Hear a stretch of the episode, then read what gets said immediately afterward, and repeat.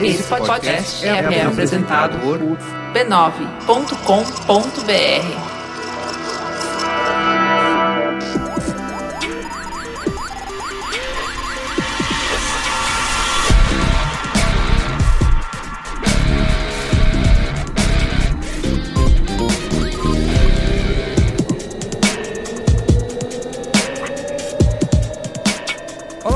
sou o Carlos Merigo, esse é o Braincast 276. Estou aqui hoje com Alexandre Marão, Olá, Braincasters! Cristiano Dias. Boa noite, internet, boa noite, Brasil. A volta dele, a voz mais famosa da família B9. Olga Mendonça. Ah, isso é golpe. não é não.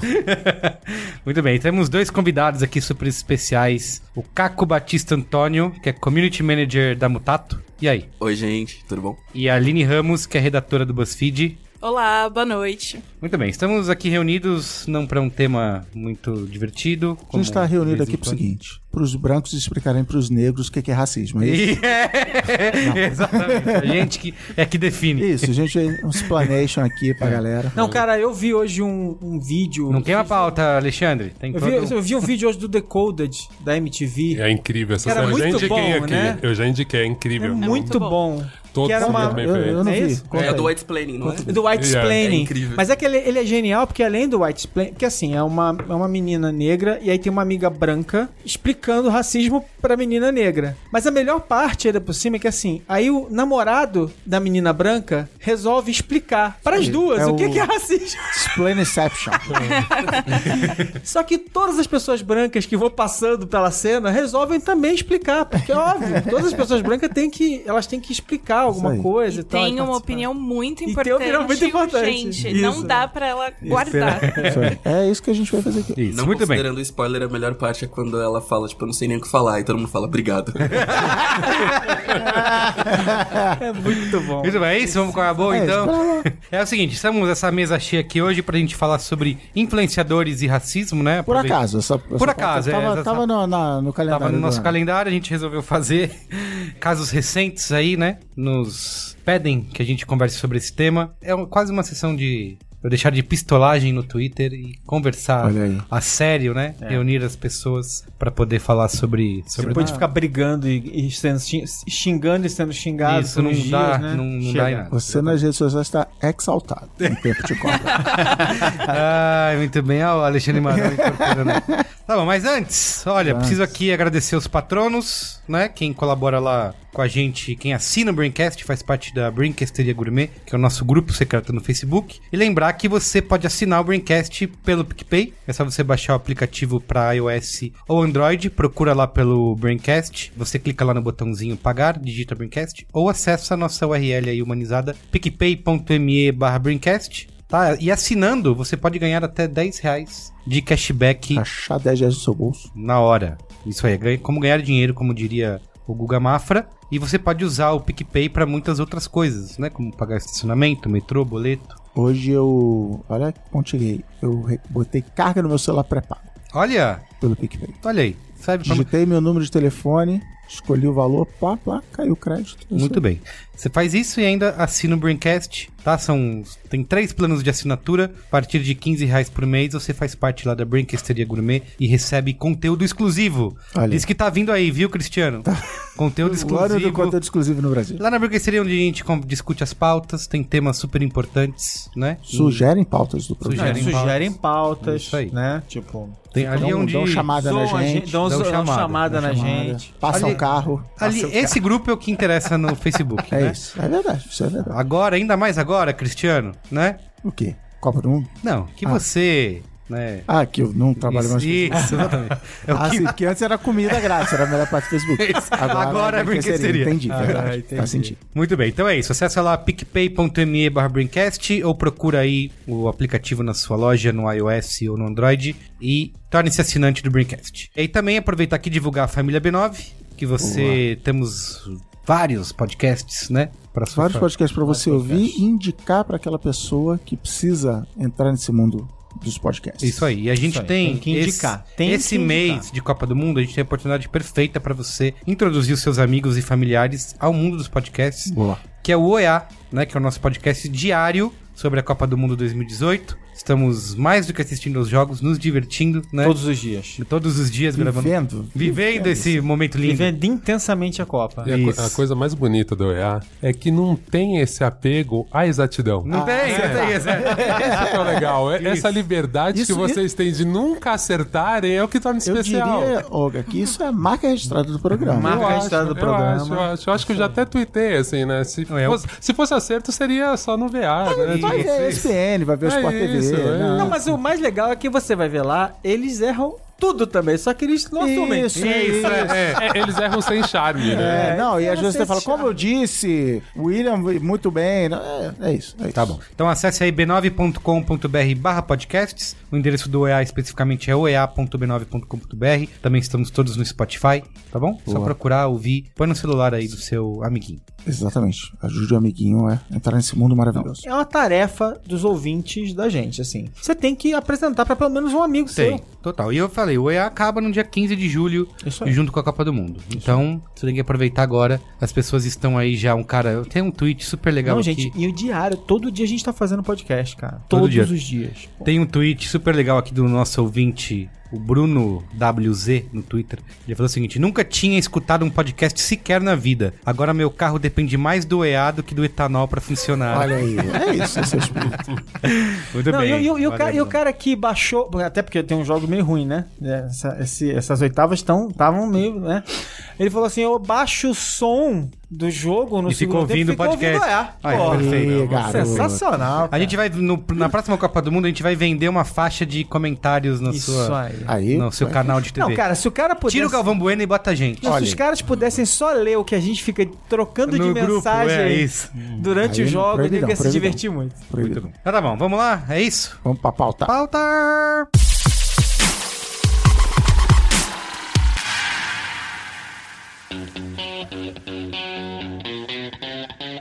Muito bem, olha, O que aconteceu, Carlos Merigo? Por que você convocou essa tábua redonda aqui? É, outros casos já aconteceram, né, no Brasil e no mundo, mas nós tivemos essa. Durante. Inclusive, a gente falou. Tem tudo a ver com Copa, né? É. Porque no sábado, quando a França estava jogando a sua partida contra a Argentina, o Pelezinho, os comentaristas de futebol já vão Ah, é? matar aqui. Olha aí. Novo. Aquele garoto joga. Estão falando, estão demais, né? comparando Mas é- Kylian É, ele, Mbappé. ele, ele tava sendo muito comparado ao Ronaldo, né? É verdade. O fenômeno ele- magro. ele- o estilo, o estilo de jogo de Ronaldo Fenômeno. Ah, O fenômeno magro. E, e se- nasceu no ano que o Ronaldo Fenômeno passou pela França. Então, Olha mas só. aí a gente deixa pra coluna de fofoca depois. Vamos torcer pra terminar a carreira no Corinthians depois, né? Isso. O Mbappé comeu a bola, né, durante esse jogo, deu um- uma corrida espetacular para na jogada em que ele acaba Ele sofrendo sofre o pênalti. ele acaba sofrendo pênalti. Aí um youtuber chamado Júlio Cossiello fez um tweet super é, é, racista. Eu não, muita gente falou que é um tweet polêmico. Não é? É, não. É, as, as pessoas elas, elas ficam tentando economizar palavras, não é mesmo? Isso, é. bem. Aí ele falou o seguinte: o Mbappé conseguiria fazer uns arrastão top na praia, hein? É, aí teve zilhares de retweets, de comentários, né? Não, tinha de 5 likes. mil e Isso, tantos likes. É, não é isso? Isso. E aí começou aquele burburinho ali na hora de, gente, isso aí não. Isso é racismo. Aí chegou isso quem? é- Chegou o departamento de vai da merda. É, é isso. E aí começou a falar isso. E aí, obviamente, conforme isso aconteceu, muita gente também veio passando paninho, falando, não, ele, ele, ele falou sobre a corra, sobre a velocidade, né? Ah, e não claro. sobre o. Não, não pelo fato dele ser negro e tal. Então ficou essa discussão e não demorou muito tempo pra galera conectar as coisas e falar, ele está cobrindo, está viajou para a Copa do Mundo sendo pago por uma empresa. Ele é um youtuber famoso que tem, é, não sei no YouTube quantos, mas acho que no Twitter ele tem 7 milhões de seguidores, né? No Twitter, não. no YouTube ele é um dos maiores, né? Tá Ele na é um lista maiores, né? 16 milhões, é isso? no top 10, não é? Isso, parece que ele é o oitavo, né? Isso. Então, É que esses números mudam sempre, né? Mas uma das listas que eu vi, ele era o oitavo.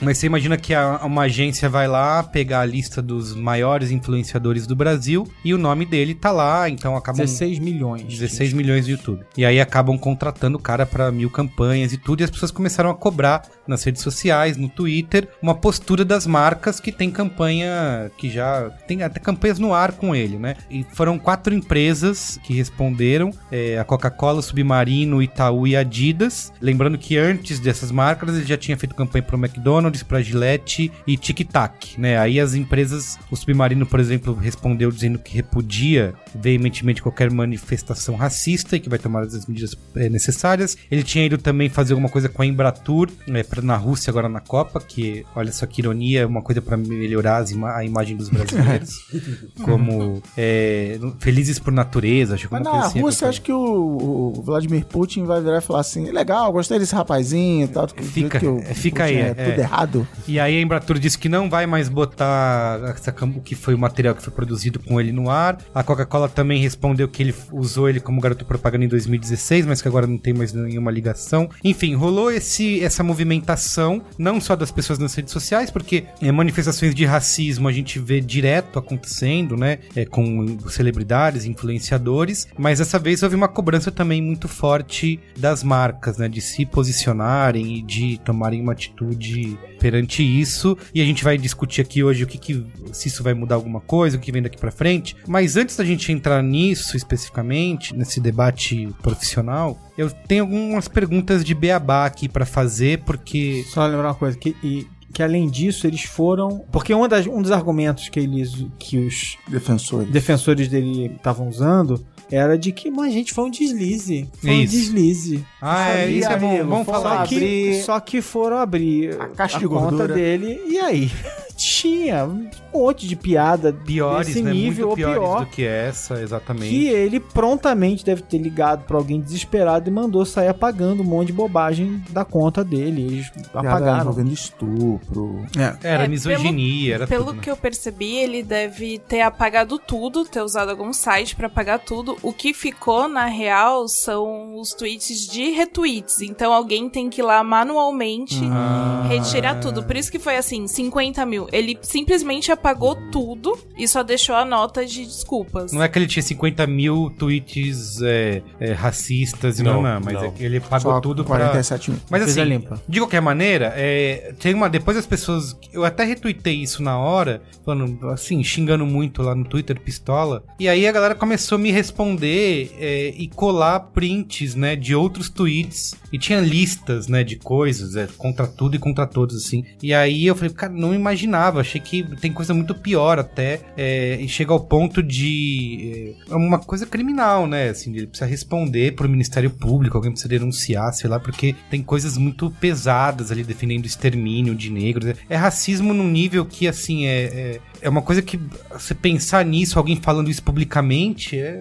O cara tem algum problema, né? É, mas lá, aí, cara. enfim, acho que agora. É, aí eu queria, antes da gente entrar, tem outros casos, sei lá, a Rosiane Barr, né, que era, tinha aquela Roseanne série, Barr, isso, sim. nos Estados Unidos, foi uma comparação também feita, que ela fez também um comentário racista no Twitter, imediatamente no mesmo dia cancelaram a série dela e acabou tudo. Aqui no Brasil foi uma coisa que demora para as pessoas É, o William perceberem, né? Vac foi filmado, foi É colocado tudo na bem, só- geladeira só e que é, isso é um ponto, né? O o William Vac é uma coisa que pegaram ele nos bastidores, né? Uhum. Esse cara tava fazendo isso Pra pelo menos 7 milhões de publicamente. pessoas. no- É, no caso da Rosane ainda tem um agravante também, depois eu lembro disso, né? Ela tinha participado de um ensaio numa revista, vestida de Hitler feminina, assando uns bolinhos, tipo, nossa. tirando os biscoitinhos em forma de gente queimada, acho que na Rib, eu não lembro qual revista. Isso 2009. Então, quer dizer, é a mesma coisa da pessoa ser recorrente, sabe? Sim. Ela já teve problemas com isso, tipo, qual parte que você não aprendeu? Um caso dela que eu achei muito interessante, pode ser também um jeito a gente pontuar um pouco, antes de entrar no, no Beabá, Sim. é que assim, o que eu achei louco no caso dela foi como a empresa respondeu muito rápido. Então ela fez um post falando sobre a assessora do Obama, né? Assessora de imprensa do Comparou Obama. ela ao macaco, né? Isso. Comparou ela a uma macaca do planeta dos macacos, um muçulmano, uma coisa assim. E ela disse, a desculpa dela foi que ela tava sob efeito de um remédio pra dormir. Ah, é, isso. E aí a empresa que representa esse Fabrica o remédio, remédio. que fabrica o remédio, fez um- uma resposta que foi maravilhosa. Posta com piada, né? É, o remédio tem várias contraindicações, tem vários efeitos colaterais, mas racismo, não, é um deles.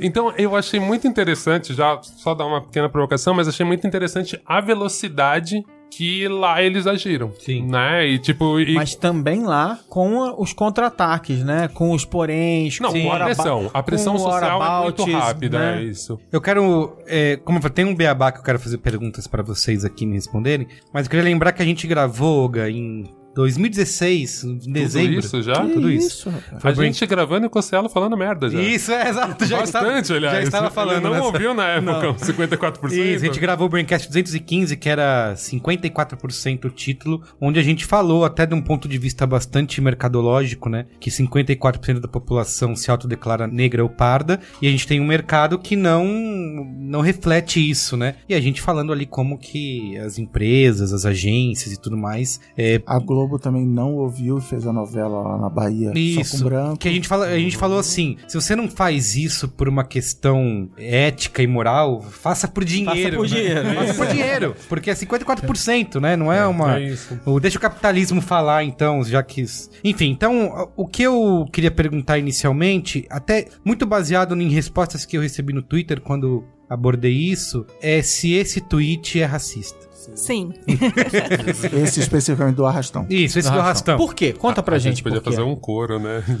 Perdemos a oportunidade. É, eu vou, eu vou interpretar lá o- a galera que ficou mandando coisa pra mim, mas por quê? Afinal de contas, ele era só rápido. Isso, é, porque a, a desculpa tá no textão que ele publica depois, o Cossielo, dizendo que só se referiu à velocidade dele, que se fosse um branco ele falaria a mesma coisa. É, claro, arrastão, claro. Então é isso, assim. é- eu sei que pode parecer idiota fazer essa pergunta e tal, mas eu queria muito mesmo que a gente fosse por um caminho Beabá. pegar na mão e, e- e levar as pessoas a, a não virem com esse tipo de resposta pronta e passada de pano aí. É racista esse tweet?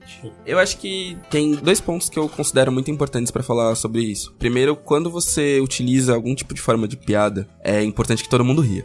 Se Sim. tem gente que não tá rindo, já é uma primeira, primeira medida fez, que a gente tá "Ai". fazendo. É, é. E assim, quando a gente fala de velocidade, cara, você poderia comparar com Bolt, você poderia comparar com quem quer que seja. Mas quando você compara com arrastão, você tá trazendo viés inconsciente de que todo negro tá envolvido em arrastão ou tá envolvido em criminalidade e você tá simplesmente jogando isso pra todo mundo. Uhum. Tem uma responsabilidade muito grande você falar um absurdo desses, porque, cara, primeiro, alguém que tá falando pra 7 milhões de pessoas precisa ter a noção de que o que tá sendo falado não vai ficar só naquele mundinho, naquele momento. Isso vai ganhar corpo. E eu acho que assim, tanta coisa boa pra falar, sabe? Tanta coisa relevante pra falar. Você vai trazer um ponto. E assim, o que eu acho mais deprimente disso é realmente a questão do viés inconsciente. Porque é, é não pensar na associação e fazer essa associação direta e pensar que isso não vai dar nada, sabe? Que foi só uma brincadeira. Mas a gente pode falar de viés inconsciente, sendo que ele tem esse histórico tão grande de fazer isso de forma aberta, direta e sem vergonha, assim, porque eu entendo o viés inconsciente pra alguém que, ah, escapou, porque como muita, muitas desculpas foram, sabe, foi um deslize, que foi ontem, eu, eu, inclusive retuitei um, um negócio que o Rafinha Bastos fez passando pano, e ele veio com essa resposta pra mim, dizendo, não, foi um deslize, ele tem bom coração, ele é um menino humilde e tal. Eu entenderia um viés inconsciente de alguém que realmente, sei lá, soltou isso porque foi a primeira coisa que veio na cabeça. E... Mas um cara que tá fazendo isso e falando e defendendo o extermínio de negros, me parece muito é, de propósito mesmo, sabe? Assim, de. Sim. Ou a palavra é inconsequente, né? Ele não, ele acha que não vai dar em nada, que ele É vai como falar, nunca deu, né? Até hoje É. nunca deu em nada. Inclusive, foi outra coisa que muita gente falou: ah, ele já faz isso há tanto tempo, agora que vocês estão.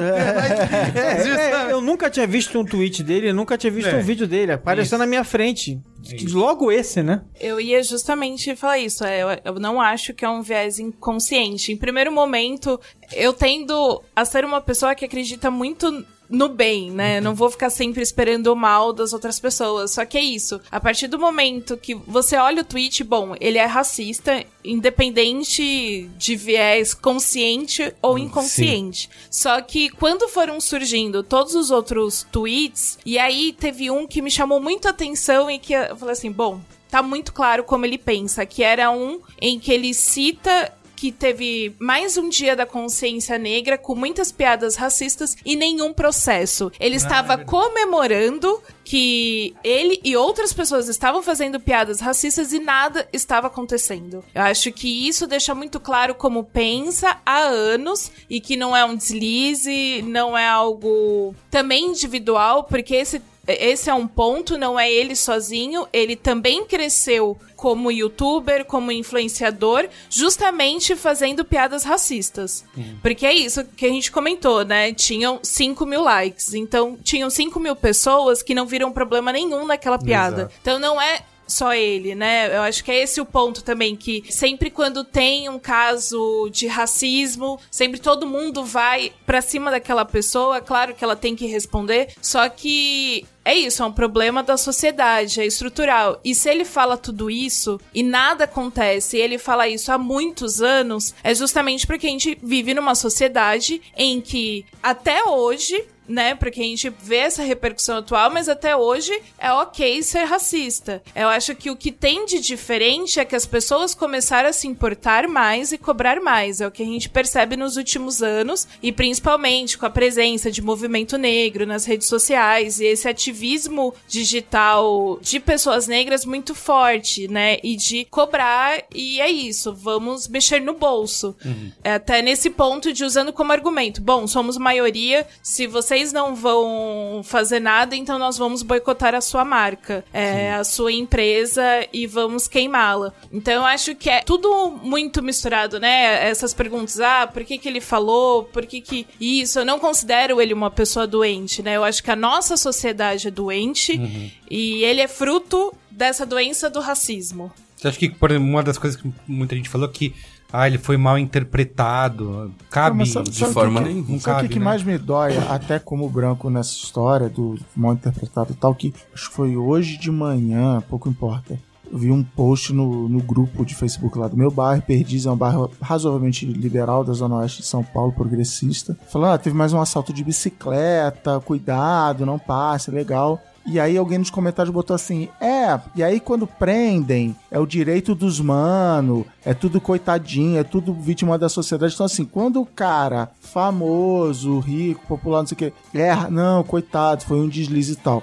Quando alguém da quebrada, alguém. Eu, é uma expressão que eu uso muito no grupo lá de perdiz, assim, vestindo as roupas erradas ou com a cor da pele errada, assim, automaticamente é não, ele não poderia nem estar andando aqui no bairro, Sim. porque vai que assalta o meu filho, o meu, sabe? Então é, é, é, isso que me dá, assim, esses dois pesos, duas medidas é, velha, de. Que... É a velha história do jovem estudante branco é peso com 25 quilos de maconha. É. É o jovem estudante, jovem estudante branco. Não é jovem universitário com 50 é. quilos de cocaína. Não, tá, e eu, eu acho que um bom comparativo, né, em relação a isso é que é isso, para um rapaz de 25 anos sendo racista abertamente, muitas pessoas tentam entender, é um deslize. Entender. Só que Rola quando tem um adolescente, uma criança negra que morre numa favela, numa comunidade no Rio de Janeiro, automaticamente começam a surgir fotos isso. falsas, é, é, querendo mostrar que ela era bandida. Merecia, merecia. É isso, nem morrer, estando né? com o uniforme da escola, isso, enfim, serve como desculpa. Então existe não só a questão de você não acreditar no jovem negro, na criança negra, é essa tentativa de você a todo custo culpabilizar essa criança, esse adolescente, esse adulto negro, né? Porque o mesmo aconteceu com a Marielle. A questão da, de como foram espalhadas as fake news ah, em relação sim. a ela,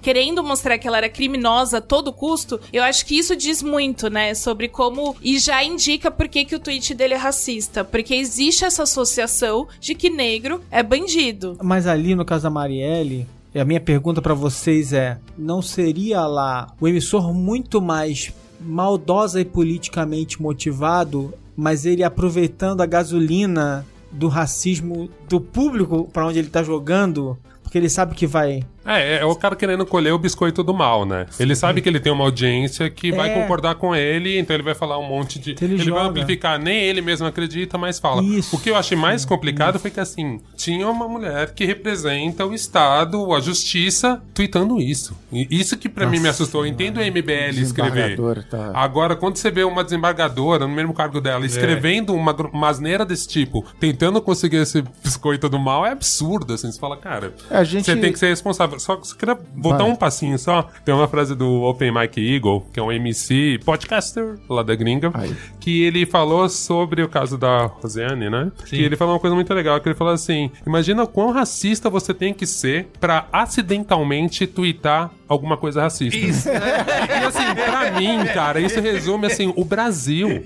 Assim, é como nós, não só os negros, mas os, não só os brancos, até alguns negros, assim, a gente foi criado numa sociedade racista estruturalmente. A gente passa isso pro machismo, pra homofobia, pra todas É, as minorias isso que agora estão conseguindo espaço. A questão que eu acho muito legal quando a Nini fala é: antes, negros e brancos não estavam podendo discutir de igual para igual no espaço. Aí as redes sociais acabou sendo esse lugar. Pelo fato das redes sociais não ter ninguém mediando, a gente vê o pior e o melhor do ser humano. Mas agora negros podem falar o melhor e o pior deles. E os brancos não estão acostumados a ouvir o nosso melhor nem o nosso pior, nem a gente mal-humorado, nem a gente soltando um comentário. E aí, quando você começa a ver caras que nem o Cossela, que eu acho que ele tem um street credit aí, que ele fala, cara, eu sou lá de Osasco. É. Eu sou da quebrada. É e aí, assim, é faladas, difícil é. as pessoas entenderem que, assim, cara, você é um branco pobre, não te torna negro. N- não- não te torna negro, cara. Na real, você tinha que ser mais empático e mais responsável Uma coisa até que em alguns Bastos pontos. me falou é que a mãe dele é negra. Então, mas que tudo Mas vem é disso. pior? É, então, justamente, assim, cara, você tinha que ser duplamente, você tem amigos, sabe? Tipo assim, cara, quando você faz isso, você tá afetando gente da sua família, você Não tá te dá propagando um mal. Né? Não te dá Mas, aí, imunidade, mas aí né? também vem muito do, do que eu penso, assim, nessa questão toda. Tipo, o fato de dentro de muitas layers de colorismo e a mãe dele ser enquadrada como uma mulher negra, não torna viável, muito menos cabível ele falar esse tipo de coisa. Sim. Acho que partindo do princípio de, de que tem uma ancestralidade que traduz tudo isso na vivência dele, a última coisa que ele deveria fazer é falar alguma coisa sobre o povo que tá dentro da, da ancestralidade dele. Eu acho que isso já começa pelo erro. E quando eu tava falando também no começo sobre viés inconsciente, eu, eu digo mais isso também, sabe? Quando a gente fala em sociedade, as pessoas têm uma noção muito encruada do que é o, o negro na sociedade. Seja é, os espaços que o negro tem que estar, as coisas que tem que fazer. Então, quando ele apela pro lance do arrastão, ele tá indo diretamente com uma referência que as pessoas ainda têm em função da sociedade racista que a gente vive. Se ele, que tem a amplitude que ele tem, não consegue pensar num, num exemplo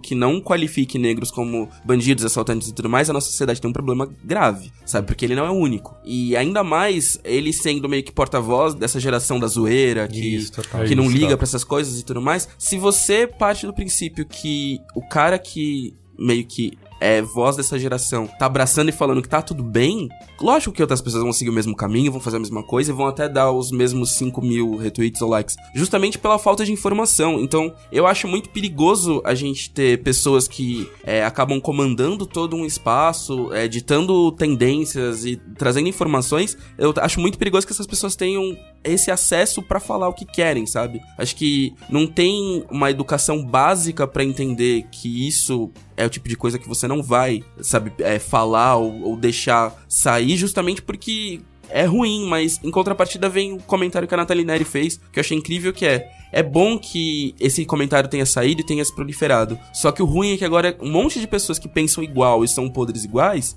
vão fazer algum tipo de coisa pra, né, cobrir Sim. ali o seu e não, e não ter o, o- não ter a bomba estourando. ter sido É. apagados, né? Porque eu acho que uma diferença entre ele, por exemplo, o William Vac e outras pessoas da mídia tradicional, digamos assim, que essas pessoas passam por mídia training, né? Então elas, ah, eu não vou, não sabe o, o que não tem que falar pra não dar merda. A gente tá vendo um momento de influenciadores que estão produzindo seu próprio conteúdo e tal, e aí começa a surgir, porque não é só o caso do Cosselo, né? O PewDiePie, PewDiePie, PewDiePie. PewDiePie É outro fez vários cara tipos também, de um piadas monte de coisas. racistas aquele Logan e Paul anti também. e antissemitas, né? Isso. É o caso do Cosselo, alguém falou assim: ah, ele já sempre foi assim. Aí quando ele viu que começou a fazer sucesso e ganhar dinheiro, ele foi diminuindo um pouco, mas de vez em quando escapa, sabe? É o lance É. de você tem que ser Sem muito querer. racista Mas pra É, acidentalmente então, é isso, fazer isso, assim, né? Eu fico brincando enquanto, enquanto formador de cultura, ser membro do hip hop, laranja, eu falo assim, cara, onde a gente errou? Tipo, antes os transgressores, então assim, os rebeldes, eles lutavam contra os valores conservadores. Agora a gente tá vendo uma geração que é isso, que vem desde o pânico, pouco anterior ao pânico, a primeira geração de youtubers eram moleques que ligavam o microfone e falavam coisas sem filtro, porque Sim. a televisão É. não ia deixar o cara falar. e aí, quando a gente viu, tipo, cara, Virou. a qualificação desceu Virou muito. essa merda? Porque Virou banheira realmente, de assim, Nutella e racismo. não são, a não são provocações interessantes, nem inteligentes, nem nada, Nada. cara. É tipo, é, realmente é muito escroto. É, é a piada que você teria vergonha de fazer num, num grupo fechado. E a gente já passou aquele momento. Eu lembro quando o Ed Mota usou o Twitter, achando que o Twitter era uma coisa. ou o Twitter ou o Facebook, achando que era uma coisa assim, que era um grupo fechado no WhatsApp. Só que acho que na época não existia WhatsApp. Disso. E ele foi lá e publicou uma grande asneira, né? Falando sobre, sei lá, Nordeste só tem gente feia. Eu não me lembro Isso, exatamente, isso, é. gente. Depois vocês. Eram coisas assim. E, e assim, até aquele momento era muito estúpido, mas parecia assim, ah, tiozão entrando nas redes sociais e fazendo merda. Tipo, né? E se você fosse buscar alguma coisa antes dele, você falava, é, velho, ele tá reproduzindo racismo estrutural. Cara, agora realmente, não quero ficar voltando toda hora, mas no caso desse menino, assim, velho, tipo, até agora você não entendeu a regra do jogo, e aí que a gente começa a responsabilizar mais gente. Talvez a minha provocação seja, ok, as marcas estão correndo atrás, estão chamando as agências, as agências fazem curadoria, contrata nós aqui tudo pra ir lá falar com eles, conversar, bababá. Eu acho que vai ter erros nesse processo, afinal, a gente tá desmontando uma coisa de 400 anos, não vai ser desmontada agora em 4 anos. Eu tô naquele caminho muito difícil, quero que você segure minha mão, que é aquele momento que você vai passando uma linha entre empatia e passar o pano, então eu tô tentar ficar do lado da empatia, eu preciso da ajuda de vocês para isso, mas é, eu sei que é um momento difícil, todo mundo vai errar. Agora, me assusta a gente não pode fazer nada, minha provocação na real é: a gente não pode fazer nada para as plataformas começarem a cuidar disso. Pô, porque é assim, se o Twitter passa um negócio desse, desculpa, o Twitter é cúmplice. Isso. Se o Facebook deixa passar, com fake news a gente tá se importando. Agora, assim, quem propaga, sabe? Tipo assim, então em vez de a gente ficar cobrando também só da marca, tipo, ah, você tem que ser muito rápida para dar uma resposta, ah, tipo, o Twitter não podia ter dado uma resposta rápida. Não, e ele já tá, ele Porque já você tá... não é mídia exatamente, o, né? Tipo... Acharam um tweet dele racista, misógino tal de 2013. Já denunciaram, cara, já estão denunciando tá lá cara. e não foi apagado. O PewDiePie não foi removido do YouTube, foi só tirado do YouTube Red. Isso, tiraram é. a monetização, mas não, não derrubou um vídeo, sabe assim. A primeira coisa que me veio à cabeça foi isso. Você falou, quando eu vi, quando eu vi a lista de coisas, eu falei, meu primeiro mas... tweet foi provocando um pouco isso. Assim, gente, tipo, e aí? Tipo, o Twitter não faz nada. Todo dia eu vou ver alguém fazer. Todo dia eu vou ver alguém errar. Ou que já vem errando há anos, ou que errou a primeira vez. Agora, tipo, puta, a plataforma não consegue filtrar nada, assim. Tipo, eu vi aquele documentário do Facebook, que aliás passou na mostra, enfim, numa das mostras documentárias, mostrando a galera lá, numa, lá na Indonésia, que os caras ficam assistindo ah, aqueles vídeos e filtrando, Isso, tipo, conteúdo. Quer dizer, eu sei, é uma coisa que você vai ficando com dó. Imagina você que trabalha tendo que ver vídeos absurdos e desligando a live do cara tentando se matar. Tipo assim, não é humano. E a gente acha que tem inteligência artificial que consiga pegar aquilo. Sei lá, eu quero acreditar que tem um algoritmo que faça isso pra gente ou que vai ser desenvolvido. Agora, putz, ali é bom senso, sabe? Tem gente monitorando isso, porque não derruba na hora, ou porque não. Será que ninguém. Muita gente deve ter denunciado, né? Um... O, o, Twitter. É quando você quando ameaça de morte, o Gamergate foi no Twitter e tal, e tá lá, tá tudo lá, acontece, entendeu? O Facebook tira. Temos até um podcast na casa Mamilos, assim. Postou um mamilo feminino, masculino tudo bem. Postou um mamilo feminino que sai do ar na hora. Sim. Um amigo meu me mandou uma mensagem de manhã. Ah, meu vídeo saiu do ar porque a descrição era parece spam. Eu não sei, não lembro de casos de post de racismo no Facebook tirados ou mantidos no ar. Mas no Twitter eu não vejo nada ser tirado do ar. Sim. No YouTube é só quando tem nudez. Não foi o caso daquela atriz do Caça-Fantasmas também? Como que é o nome dela? Sim. Que fez o Caça-Fantasmas de a mulheres. Leslie Jones? Isso, é. Ela foi outra que foi super assediada no Twitter e foi a polêmica não, e, não acontecia mas nada, o, né? O Caça-Fantasmas foi duplo, né? Foi misoginia uhum. com ah, é, racismo, é, isso, né? Tudo. É, exatamente. E aí também é uma das coisas que o Twitter não estava tomando do... atitude, né? Do Star Wars The Last Jedi saiu é, do Instagram, redes né? sociais né? Porque não falou, chega, sabe? Não, não, não tô, tô aqui pra isso, não, como é, que é? É isso que eu fico pensando, né? Não é uma questão de transferência de responsabilidade, mas às vezes eu acho que assim, cara, é um problema da sociedade. Todo mas mundo eu acho, eu acho também lutar. curioso que é o seguinte, supostamente essas plataformas, agora que o não trabalha mais lá, a gente pode falar muita coisa. Né? Aê. Essas plataformas, elas supostamente elas estão na ponta da tecnologia, de tudo mais. E elas vão quebrar, mas ao mesmo tempo elas estão sempre na ponta e quebrando a cara e fazendo um monte de bobagem. Uhum. As marcas que se virem, tá? Mas, uh, mas a gente cobrar das marcas, quando a gente também, todo dia a gente. O, o comentário clássico é: elas não sabem não sabem o que estão fazendo também, né? A gente sabe que as marcas em geral não sabem o que elas estão fazendo na internet. Tanto é que elas precisam de ajuda de gente como a gente o tempo uhum. todo, né? Então, é, é, também cobrar disso, cobrar disso delas, assim, diretamente não, o tempo todo é meio acho, bizarro. Acho que é uma responsabilidade né? compartilhada mesmo, tem né? Um pouco, tem que, uhum. Isso aí Só que vai eu ter acho que ser dividido. que, que nunca peguem quem propaga. É isso que eu acho estranho, porque eu falo, tá, ok, então as marcas estão correndo atrás? Estão tentando isso. correr. A maioria ainda acha que não, não é uma coisa verdadeira, porque você fala... elas até Mas tentam quando agir. chega um é. negócio desse lá, ah, o cara é um verificado, além de, além de tudo isso, né? É, verificado. É verificado. O, verificado, pra mim, é o mais assustador. Verificou como? Como vocês verificam? Vocês olham os tweets do cara? 7 milhões de seguidores não vai tirar o cara do ar, qualquer eu, coisa. Eu vai. li uma reportagem dizendo que o Twitter tinha parado de verificar a conta. Isso. Justamente por causa disso que você falou. Porque virar e falar assim, pô, mas esse cara falou essa asneira e é verificado, então é como se o Twitter estivesse assinando Isso. embaixo do que ele tá falando. Então o Tá, Twitter mas a- falou assim: quer saber, eu não vou mais verificar, não. Tá, mas em É geral a, a verifica a verificação ela era um certificado de que você é você. Isso, isso. Em geral, não era uma verificação, não era, não era um certificado de que você é uma pessoa maravilhosa. Tem um Isso, selo é. de qualidade. É, isso. Mas, mas, então, mas, Mas- é um mas não selo, poderia vira um ser, selo de tipo, qualidade. Que você é a merda que você é mesmo. Então, mas é que eu fico É, pensando se fosse assim, assim, se- político não teria muita conta verificada É, por aí. porque Verdade. tem, né? Porque é pra provar isso, né? Mas, vira, por causa disso mesmo que o Merico falou, pô, e o cara era verificado, ninguém sabe. Se o cara é verificado, ele tá, sei lá, num banco de dados do Twitter, do Facebook, do Instagram, assim, alguém está de olho naquela pessoa. Sabe o que eu penso, Cris? Se você cara. vai abrir uma conta no banco, o cara te pede antecedentes criminais. Isso é crime. Às vezes eu fico pensando nisso, né? Cara, se você vai associar a minha empresa, eu quero saber se você é você, eu quero saber se você é uma pessoa que não, que não é criminosa ou que não faz coisas desse tipo. Óbvio, não- eu, aqui ó, daria outro braincast, eu tenho certeza que daria, né? Porque, puta, quem censura isso, quem determina quem é, eu sei que é uma discussão mais complexa, mas eu acho que um mínimo de bom senso precisaria ter dessas mas- plataformas. mas As tem plataformas não se manifestam. mas Justamente, é um crime. É um crime. Nesse, nessa lógica de crime, me parece, juristas se manifestem, mas me parece um pouco isso, assim. Então, tipo, o Twitter é cúmplice, já que deixou o cara falar ali Sim. e ficou sustentando esses posts. Exatamente. Eu, quero. Eu tenho uh, o lance das marcas que eu quero falar, mas tem uma das perguntas que eu botei aqui que é. Uma coisa que eu ouvi muito nesses, nas respostas que as pessoas me deram é que ele já pediu desculpas, que ele já é, botou um textão lá e que tá bom, é isso aí. ag- Que tá- existe uma. O que querem agora é uma perseguição que é baseado na inveja, porque ele tem muitos seguidores e dinheiro, e as pessoas querem derrubar o cara por conta disso. Então, ó, minha pergunta é: adianta, é só pedir desculpas e pronto? Tá liberado? Tá. Eu acho que é como você pede desculpas, né? Hum. E se você realmente pede desculpas, porque o texto dele, ele, na verdade, ele não pede desculpas. Uhum. Ele reforça que ele fez uma piada sobre a velocidade, ou seja, ele não reconheceu que o último tweet era racista.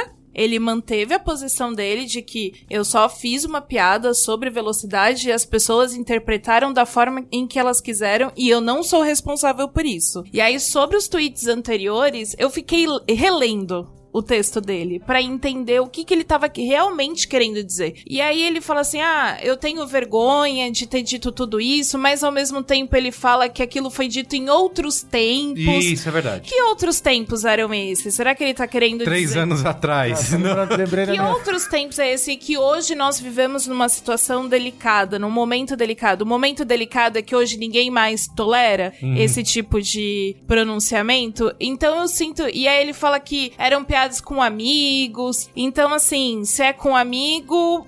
Tava ok, mas aí hoje a gente lê e aí hoje interpreta como racismo. Naquela época não era. Então o texto dele é muito assim, ó. Você percebe que ele não tá querendo pedir desculpas. Sim. Ele não tá reconhecendo que ele realmente foi racista. Ele só tá querendo, ele precisa dar uma resposta, porque é isso, todo mundo tava esperando uma resposta, mas fica claro qual é o posicionamento dele ainda. Então eu acho que se a pessoa não se mostra disposta, né, no mínimo a, a rever, tipo, errei mesmo, apaguei porque errei e, sei lá, vou aproveitar o momento pra aprender, pra mudar. Acho que acaba aí, entendeu? Mas não, é, e isso é algo muito recorrente em casos de racismo, tanto de personalidades famosas, empresas, que é sempre, ai, desculpa por ter ofendido, ah, desculpa Quem por vocês ofendeu. terem É, interpretado quem possa dessa ofender. forma. Sempre deposita a responsabilidade no outro Não, e nunca essa frase é ótima.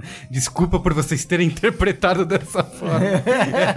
Eu adoro quem possa ofender. Isso é. Impressionante. Quem né? possa ofender. Gente você não queria ofender. Nossa, estou muito magoada. É, então, então vou, vou, vou ticar o não quero me ofender. Não, e tem- Não, eu, eu acho, só complementar um pouquinho, Aline, eu acho estranho que assim, as pessoas acham que pediu desculpa, que a palavra desculpa tem um poder incrível de apagar a nossa É, memória. eu também. Né? Todo mundo esquece. Ah, não, ele não. pediu desculpa. Isso, a minha mãe me fala isso. Desde que inventaram as desculpas, ficou tudo tão fácil, né? Porque só não faz merda pra desculpa. É e isso, eu- é o que eu falo assim, eu já, eu já tive brigas com amigos, enfim, de tipo assim, cara, eu te desculpo, mas a gente não é mais amigo. De verdade, eu te desculpo, mas eu não ando mais com você. Saca? Tipo, e a pessoa não entender, calma aí, eu pedi desculpa. Dane-se. A gente podia, a gente podia resolver, podia resolver guerras assim, né?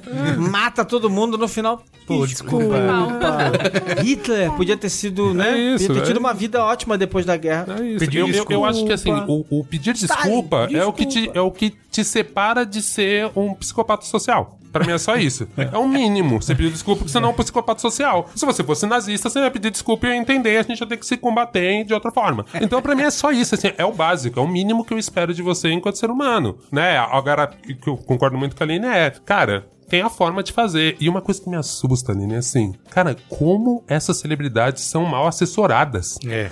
Gente, depois eu vou falar no qual é a boa, vou dar um recado de um, de, de um caso que aconteceu. E eu vi uma resposta que eu falei, cara, esse filho da mãe tinha que abrir uma agência de gerenciamento de crise. Isso é uma resposta boa. Porque, cara, a maioria das vezes a gente vê umas respostas, cara, que tem, são assustadoras. Então, mas tem profissional bom, cara. Tem um monte de jornalista aí, acabou Ó, abril, eu- eu- acabou todos os editores, tem um monte de gente na rua trabalhando em outra coisa. Pô, Outro dia eu tava atrás. ouvindo o, o Braincast desse ano sobre profissão youtuber. Não tem nada a ver com isso que a gente tá falando, mas o, o Camilo falando assim: tem youtuber gigante que edita o próprio vídeo. Então, assim, o cara, o cara não chama a pessoa nem pra Uhum. liberar a hora dele, quanto mais pra gerenciar a carreira. Então, É alguém que marca show, fecha contrato. Tanto que tem caso de blogueira ligou pro hotel pra tentar ganhar uma diária de graça. Cara, manda alguém ligar pra você. Ela você ainda finge a voz, né? Bota o É, paninho na então, boca, assim, assim. não tem, O sabe? Ned Botar Writer e o Casey Neistat ainda editam os próprios vídeos. Então, mas o Casey Neistat ainda eu e o Ned Wright, eles são diretores. Claro, é o que eu falo, eu- é o que eu falo, assim, a metade das coisas que eu resolvo, eu resolvo na edição, assim, eu odeio editar coisa dos outros, sabe? Tipo, Mas outras coisas você precisa. Tinha mesmo, Não tinha foi na ter isso. época também, você lembrou do falou do profissão youtuber?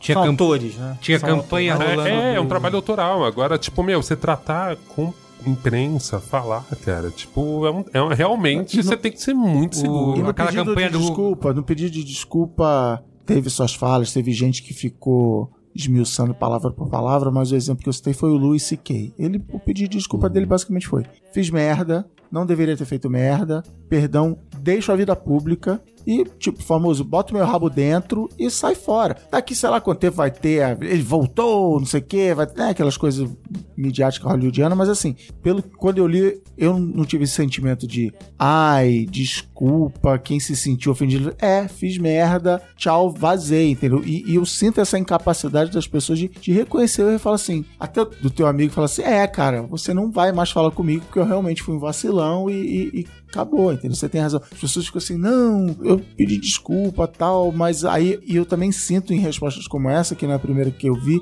um sentimento assim, mas eu também não vou dar o braço a torcer, não, porque eu preciso também. É inveja, também não sei o que, também é mimimi, Isso. também. Ai, Aliás, esse, esse- esse sentimento, esse sentimento de inveja que sempre aparece, né? Inveja é um negócio muito bizarro, né? É, isso rolou também. Tudo com- é inveja. A explicação pra todos os problemas do mundo é inveja. Foi bem na época da campanha do Google com os youtubers e tal, que muita gente questionando o caso do Whindersson Nunes, né? Tá na campanha, porque ele também tinha se envolvido, feito paródia com aquela campanha Não Mereço Ser Estuprada e tal. Não lembra desse caso? Então, é outro que também se meteu numa dessas aí de. Isso que o Olga falou, no mínimo ser mal assessorado, né? Tipo, cara, pensa antes de postar, publicar alguma coisa. Então, é, são vários casos, né, de youtubers se metendo nesse tipo de é, racismo, misoginia e Não é tudo mais. Posso, até posso até jogar um comentário? Deve. O que eu vejo muito nesse cenário de- desses youtubers na hora de falar desculpa é que o interesse deles, na verdade, é mais como eu vou fazer pra manter a minha base e que a minha base não altere em termos de número Sim. do que eu preciso. Então, muitas das vezes que eles vão falar alguma coisa de desculpa é mais do tipo, eu preciso dar um jeito de aquietar a minha base e as pessoas que não são a minha base, que estão falando negativamente contra mim, eu lido de outra forma. Sim. Então acaba sendo meio que um statement só pra servir de ali de apoio pra não. E que funciona, não né? É, e Porque funciona. muita gente vem com isso, ah, tá vendo? Ele respondeu, olha Exato, lá. exato. É. E além do mais, é engraçado ver que sempre quando rola, como, você- como a Aline tinha falado, sempre quando rola esses pedidos de desculpa, eles nunca são direcionados a, tipo, a tratar da questão real. Então eu acho que acaba sendo meio que um comportamento geral também de não vamos entrar no assunto, do tipo, alguém deve falar no mínimo, né? Alguma indicação do tipo, não entra no assunto, só pede desculpas e depois você sai. Porque é sempre a mesma cartilha, sabe? Do ah, eu não queria ter. é, não, não quis falar isso, desculpa quem possa ter sido ofendido, mas o, o grosso da coisa que precisa ser dito não é dito. Sim. Então, eu acho que além da, da assessoria, também é, é jogar real com o público que tá falando com você. Porque eu acho que esse público ele tá sendo impactado de alguma forma. E ele tá aprendendo com você. Ainda mais no caso dele ou de outros youtubers que estão responsáveis ali pela formação de muita gente de geração muito mais nova cara, é importante que ele mostre que não é só o pedido de desculpas que funciona, sabe? Só que eu acho que falta ainda discernimento pra esse pessoal também entender que o que eles estão falando é muito mais grave do que só um pedido de desculpas que vai resolver. E acho que enquanto não rolar uma, uma noção clara de que a gente tá lidando com crimes, tá lidando com coisas Isso. graves, tá lidando com uma série de coisas, não vai ter essa estrutura positiva pra realmente mudar a partir daí, sabe? Repetir aqui, é crime, Crime, isso que isso. ele fez, não é ah, é a opinião dele, é crime. Isso. É, então, eu também acho que algo muito curioso dessas desculpas é que é sempre a, aos ofendidos, né? Muito coloca, acho que, pessoas negras, mulheres, gays, nesse lugar que parece que é uma porcelana, né? Da forma em que fala que assim, nossa, vocês ficaram ofendidos com isso, então tá bom, eu peço desculpas. E aí tem muita coisa que as pessoas escrevem que assim, eu não estou sofrendo, eu não estou magoada. Eu acho que a questão é só da gente reconhecer que não é que as pessoas ficaram magoadas, chateadas, que negros são super sensíveis e não pode se dizer nada. A questão é o que que ele diz de relacionar um negro a um criminoso, o qual, quais são os impactos disso na realidade? Que é isso, é de um negro entrar numa loja e chegar um vendedor e falar: "Ah, você tem cara de quem acabou de sair da prisão", como eu li um Nossa. um post do Rob Batista da página do site Afro Guerrilha. Que enfim, ele fez um relato falando que é isso. Fui, entrei na loja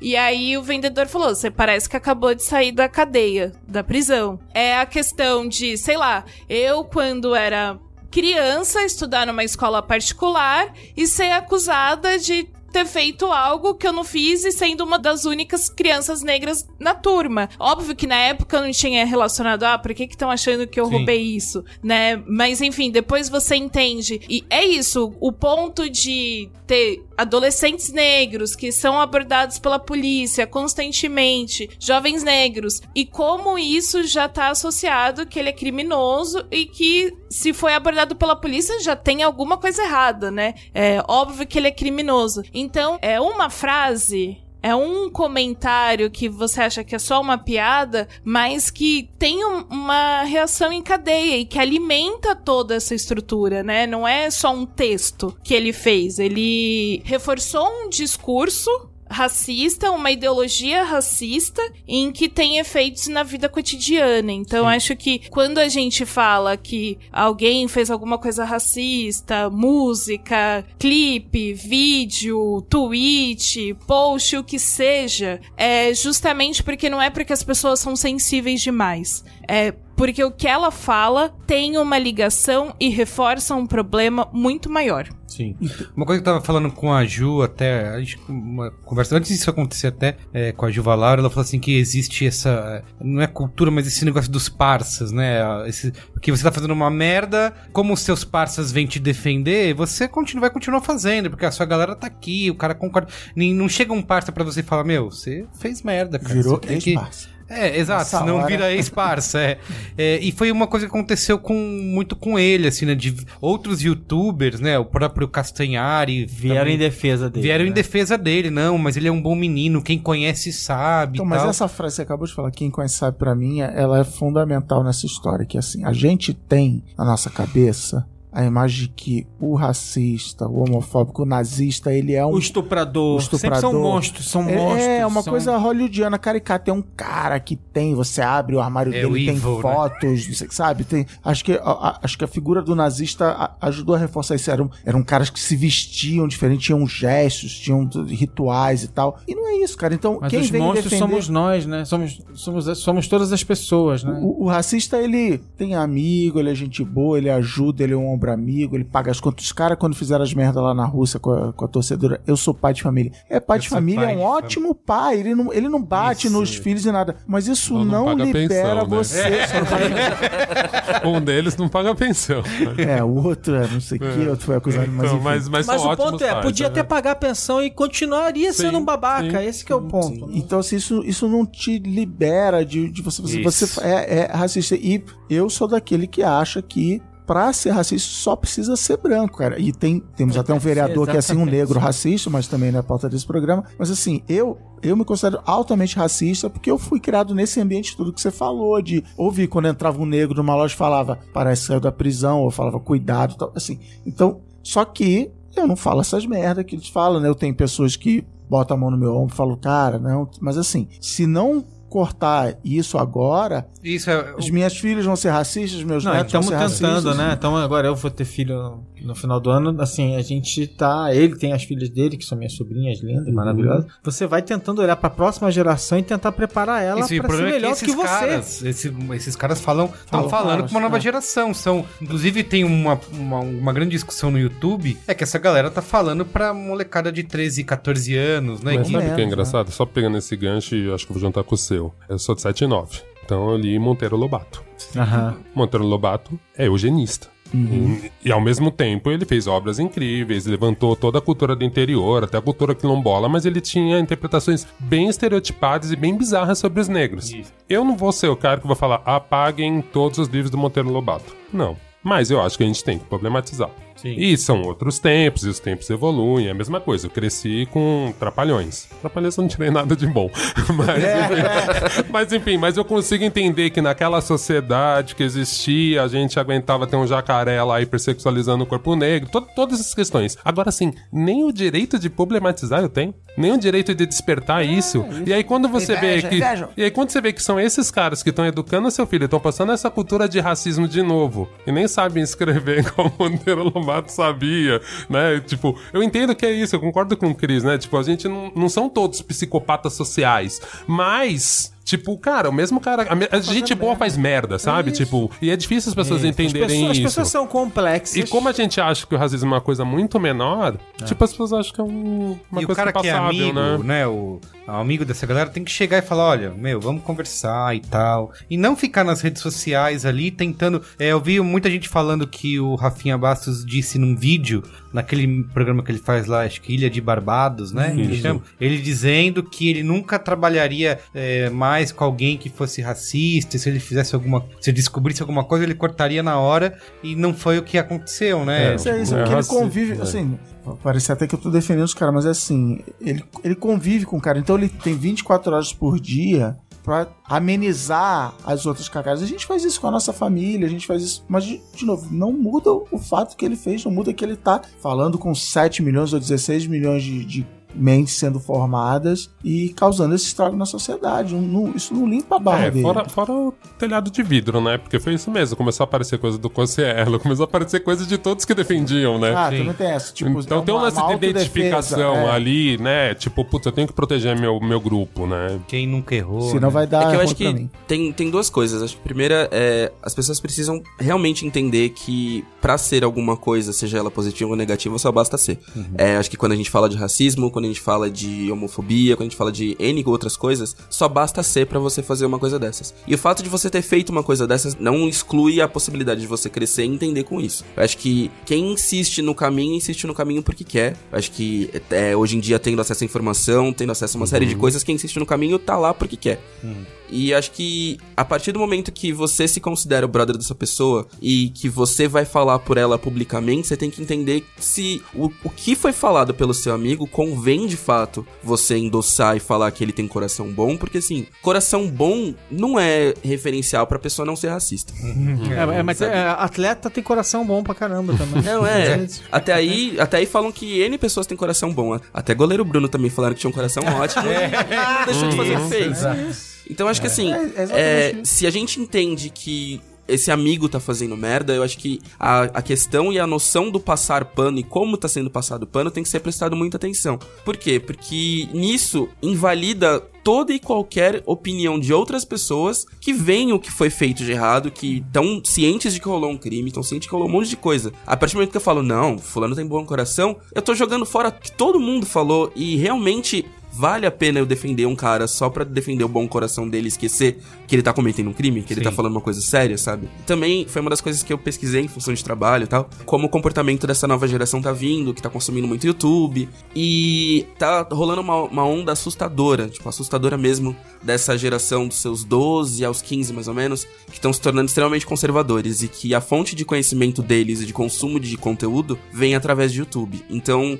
é não só YouTube, claro, eu não tô dizendo que YouTube seja a maior fonte de problema, mas desse pessoal que acaba meio que ditando o YouTube, Instagram é comportamento. dobradinha mágica. É, tipo, acaba Sabe uma sendo coisa que me assustou, rapidinho. Cara, eu participei de um, de um trabalho, enfim, documentando discussões de alunos de colégio caro de São Paulo e tal. E teve uma discussão que o menino chegou e falou assim: Eu sou liberal. Um menino de 16 anos. E, cara, e ele foi fazendo um discurso de um liberal americano do YouTube e tal. Cara, os caras estão lendo em inglês. Isso.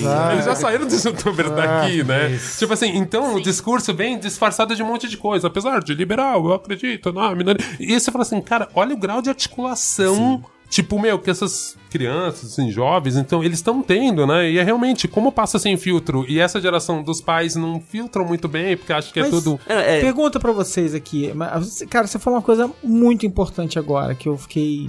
que, que- que me, que me assusta mesmo, assim. Se as pessoas são capazes de apoiar um assassino, se as pessoas são capazes de idolatrar e defender um personagem como esse, né? A gente Foram tirar selfie, né?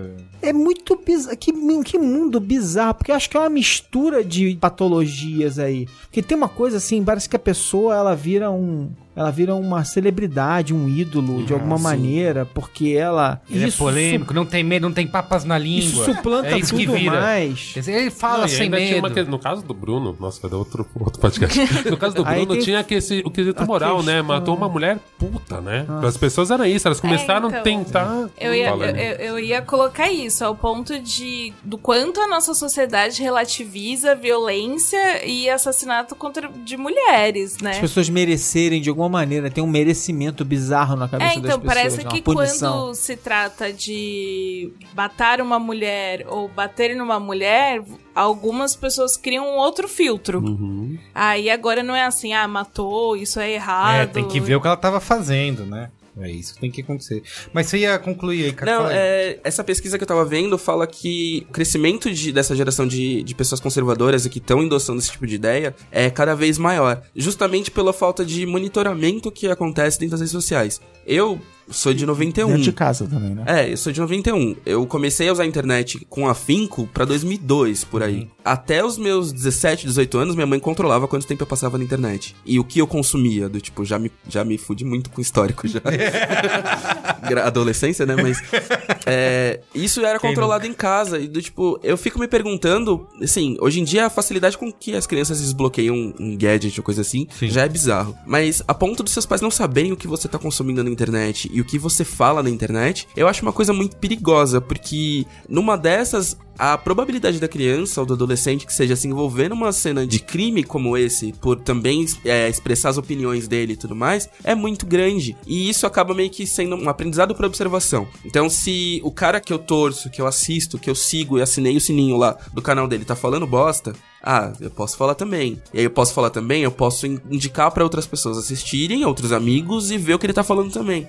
Então a gente vai criando uma cadeia muito louca de pessoas que acabam propagando informação sem querer. E como que essa informação é propagada sem querer, sem que também haja controle de tipo de de como isso chega, sabe, no, no nosso no, no público. É até o que você falou também sobre como esse conteúdo ele é verificado, ele é assistido pelas pessoas, ele é realmente creditado ou, ou dado credibilidade por redes sociais. Eu acho que a partir do momento que essa pessoa tá exposta na internet, deveria ter um controle maior por conta da mesmo da verificação, é, deveria ter um controle maior do que ela pode dizer ou não e de quais conteúdos são realmente acessíveis pro público dele. Porque eu acho que é, uma coisa é começar de forma inofensiva, como, ah, piada, zoeiro, é, é essa, essa coisa toda. Que isso já é meio que a porta de entrada pra muito comportamento Isso. conservador e como isso pode ser revisto, sabe? Como isso pode ser parado ainda que é tempo, porque eu acho que uma coisa, vamos supor, uma coisa é quando a gente tem esse tipo de informação correndo, como racismo, como homofobia e tudo mais, principalmente para um público muito jovem,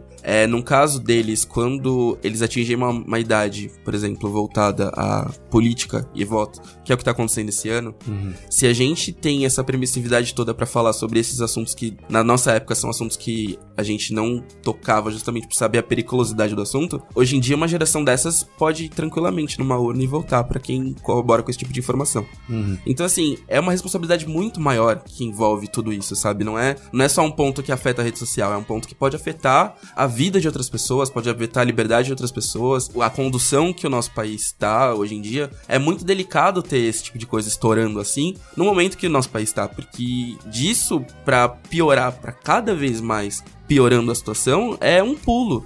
E a gente não presta atenção que isso pode ser a porta de entrada para outros pensamentos e outras pessoas começarem a, a ser a voz. Sim, sabe? mas um tipo de repercussão como essa, você tocou num ponto muito mais importante e vital do que a pergunta que eu ia fazer em seguida, que era voltada para publicidade, né? Que é uhum. assim, é, que a questão da as marcas e as agências não tinham que saber o histórico na hora de contratar um influenciador, não é obrigação das marcas pesquisarem isso é, antes de contratar essa pessoa. É. E se a partir do que aconteceu agora, que tá todo mundo falando sobre isso, é uma coisa que é, saiu, né, transcendeu a, a, as redes sociais, tá na primeira capa do jornal, outras celebridades. Eu vi a Carol Conká hoje também falando Sim. sobre isso, achei incrível o tweet dela, inclusive ela deu uma resposta que é o modo que eu estava, que era é, como que é? Sabe seu cu? Tome nele. ela, ela respondeu para um cara. Então, é, se isso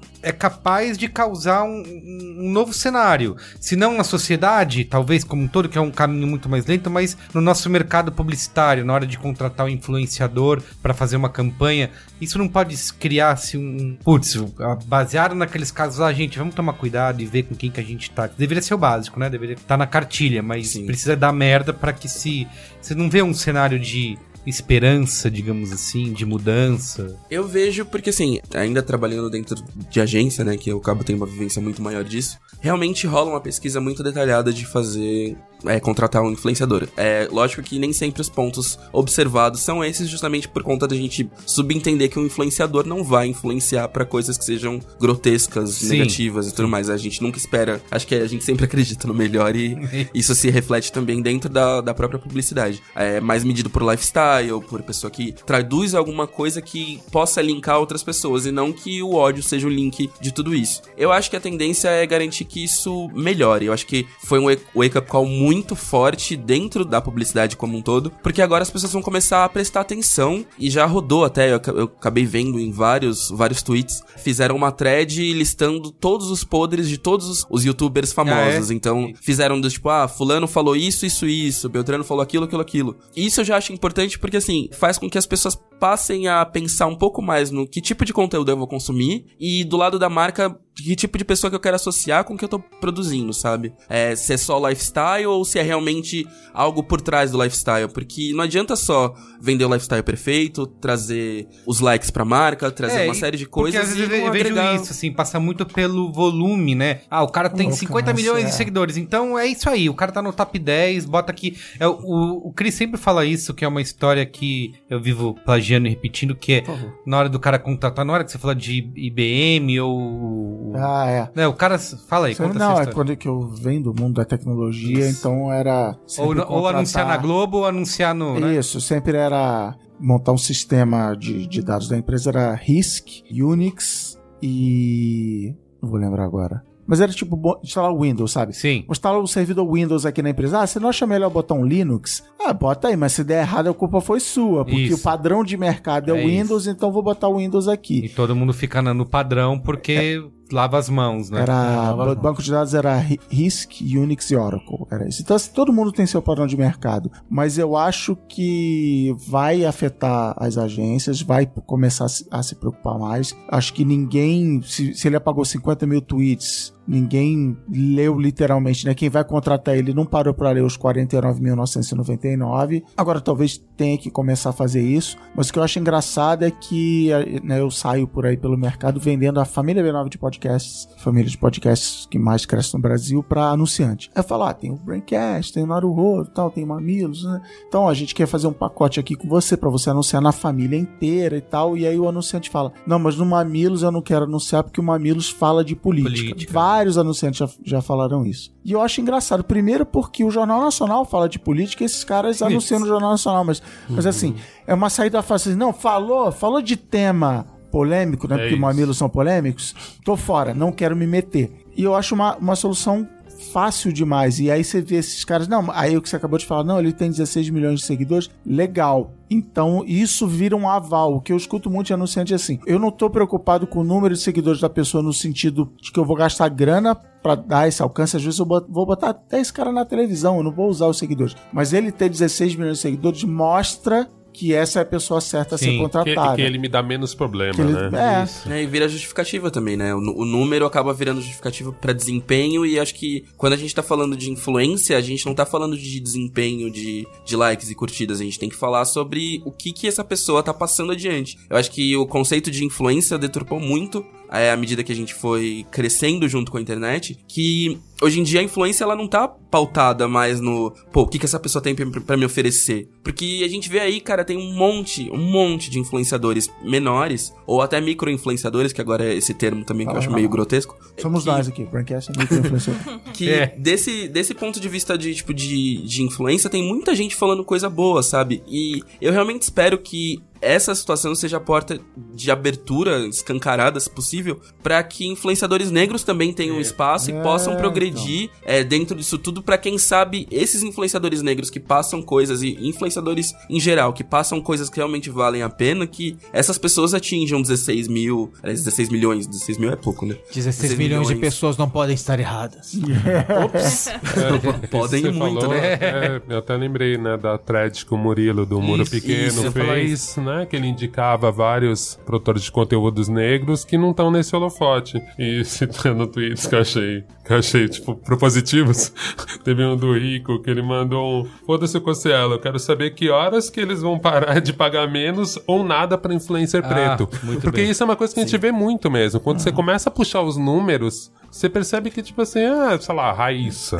Enfim, todas as questões envolvidas ali. Mesmo ela sendo gigante, ela vai ganhar menos do Isso. que uma gigante branca. Então, Sim. a gente começa a perceber esse tipo de coisa e talvez essa discussão, o jeito de a gente transformar ela em algo positivo vai ser ver isso, né? Abrir esses números, tentar é. entender essa diferença de tratamento. Né? Agora, né? uma coisa que eu fico pensando aqui, porque o Cristiano chegou a tocar aqui sem citar o nome do nosso amigo lá, o, o, o rapaz lá do feriado. Uma, uma coisa que me chama a atenção e aí eu acho que isso acontece, pra, tem acontecido pra caramba. Lá nos Estados Unidos também aconteceu, né? O Trump, por exemplo, ele foi usar lá os, as minorias de estimação. Ele pega, ele pinçou algumas pessoas de minorias de estimação para dar algum tipo de chancela para ele. Não, olha aqui, ó, vou ter aqui, ó, meu amigo negro, meu é, amigo é, gay, velho, meu tenho amigo... até amigos que são, né? Pois é. Então, assim, como lidar com essa coisa desses personagens, desses think tanks que usam os representantes de estimação de minorias que contradizem todos os valores daquelas minorias. É, porque tem uma, uma resposta que eu também vi muito é eu sou negro e não me senti ofendido, né? É, inclusive teve um cara que veio falar isso. Tem um botão Instant Marco Melo. Foda-se, meu parceiro. Foda-se, parceiro. Isso. É, eu acho que a questão do usando o eu sou negro e não me senti ofendido é que isso eu leio muito nos comentários dos meus posts no BuzzFeed. Uhum. É justamente isso.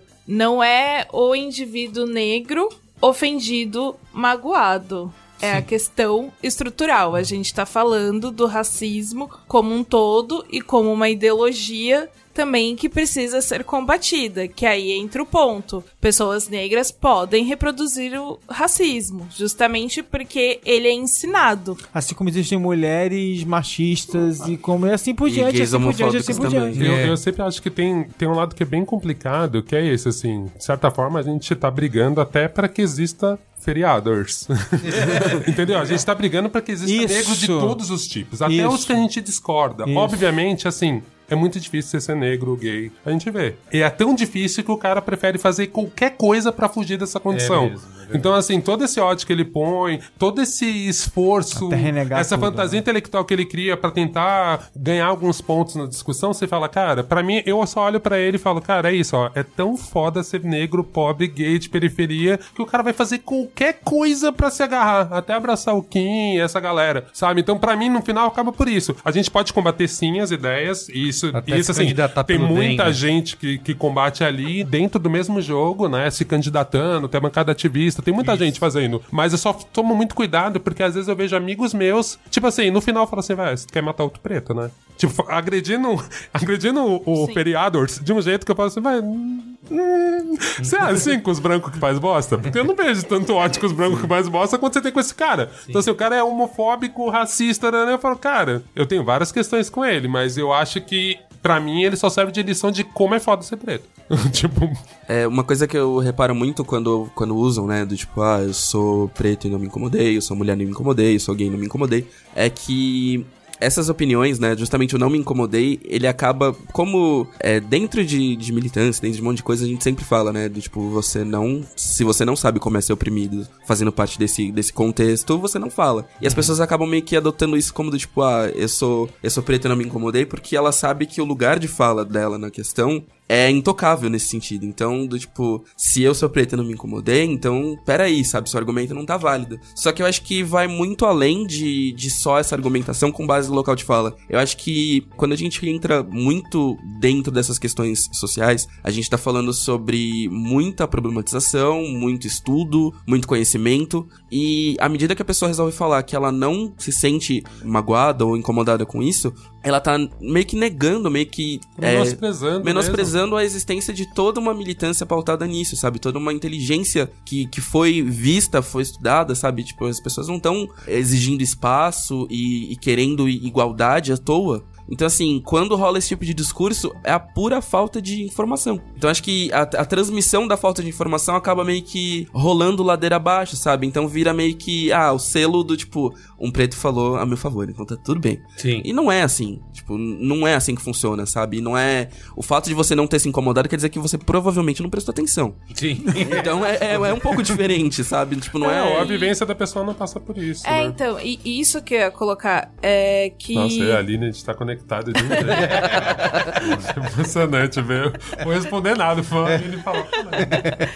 Mas que é isso, que nem negros não são iguais e não vivem as mesmas coisas. Sim. Então, vai ter alguma história que uma, uma pessoa negra vai contar, eu vou pensar, racismo é chato, mas talvez não vai me chatear num nível que outra história possa me chatear. Eu percebo isso muito no meu trabalho no BuzzFeed, na cobertura, como eu lido muito com casos de racismo, eu tenho que escrever muito sobre eles, e é até um processo que eu sinto que todas essas histórias viram minhas histórias, Eu vi no BuzzFeed esse, um, é, se você não viu nada demais no tweet, então você também é racista.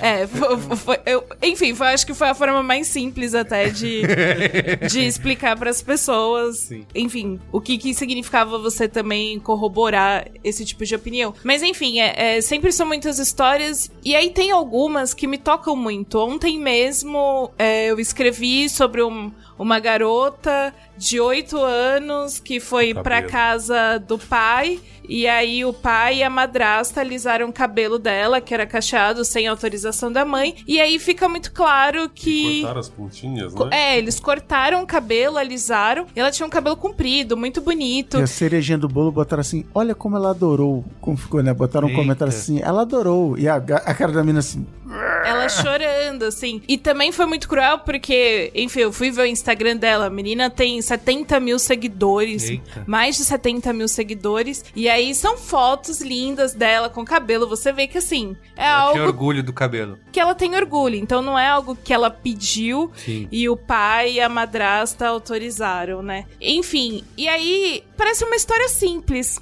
Só que aí eu acordei de madrugada e fiquei pensando nessa história. E fiquei pensando. E aí, enfim, conversando com meu namorado, eu falei, eu acho que eu tô pensando nessa história porque eu já vivi algo parecido.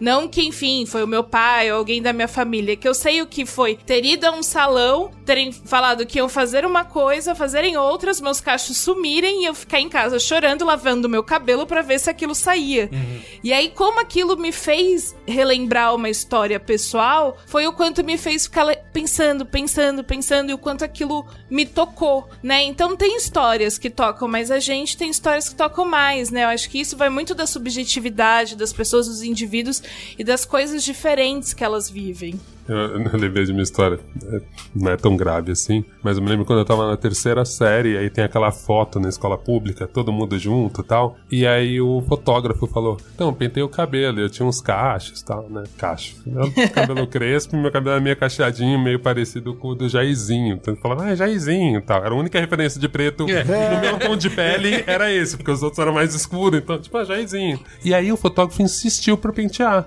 Eu falei, eu não pentei o meu cabelo. E aí ele insistiu. E aí, tipo, eu penteei. Eu tenho uma das fotos mais horríveis. cara, cara tipo, meu cabelo tá mas, tá estranho. Mas tem seu valor tá justamente aqui... pela bizarrice. Não, e foi muito louco, assim, depois de você entender aquilo, entender que naquela época eu tinha muita vergonha daquilo, e depois uhum. passaram mais 10 anos, eu tinha um Black Power imenso e super orgulhoso, que aí eu penteava pra ficar grande. Então, assim, como essa desconstrução, né? Como naquele tempo, quando eu tava na terceira série, ter o cabelo cacheadinho, que era mais próximo de um cabelo branco, era bonito, depois tem um cabelo puxado, armado, era feio, e depois como aquilo, quando você cresce, começa a entender um pouco de contracultura, você fala, não, isso aqui é a parada, tipo Black isso. Panther. Aí você tem orgulho daquilo.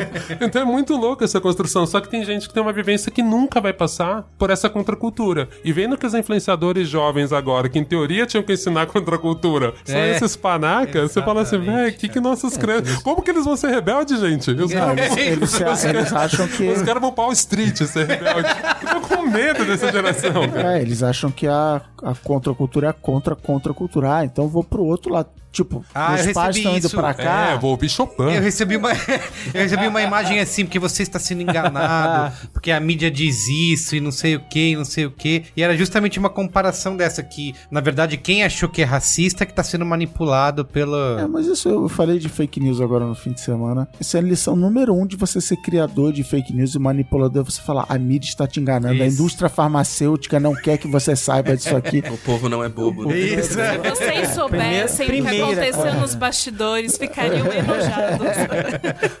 Muito essa, bem. Essa que eu mais amo. É isso então, gente? Uh, é, isso. é isso. Vamos com a boa? Qual é a boa? Vamos com a boa. Qual é a boa?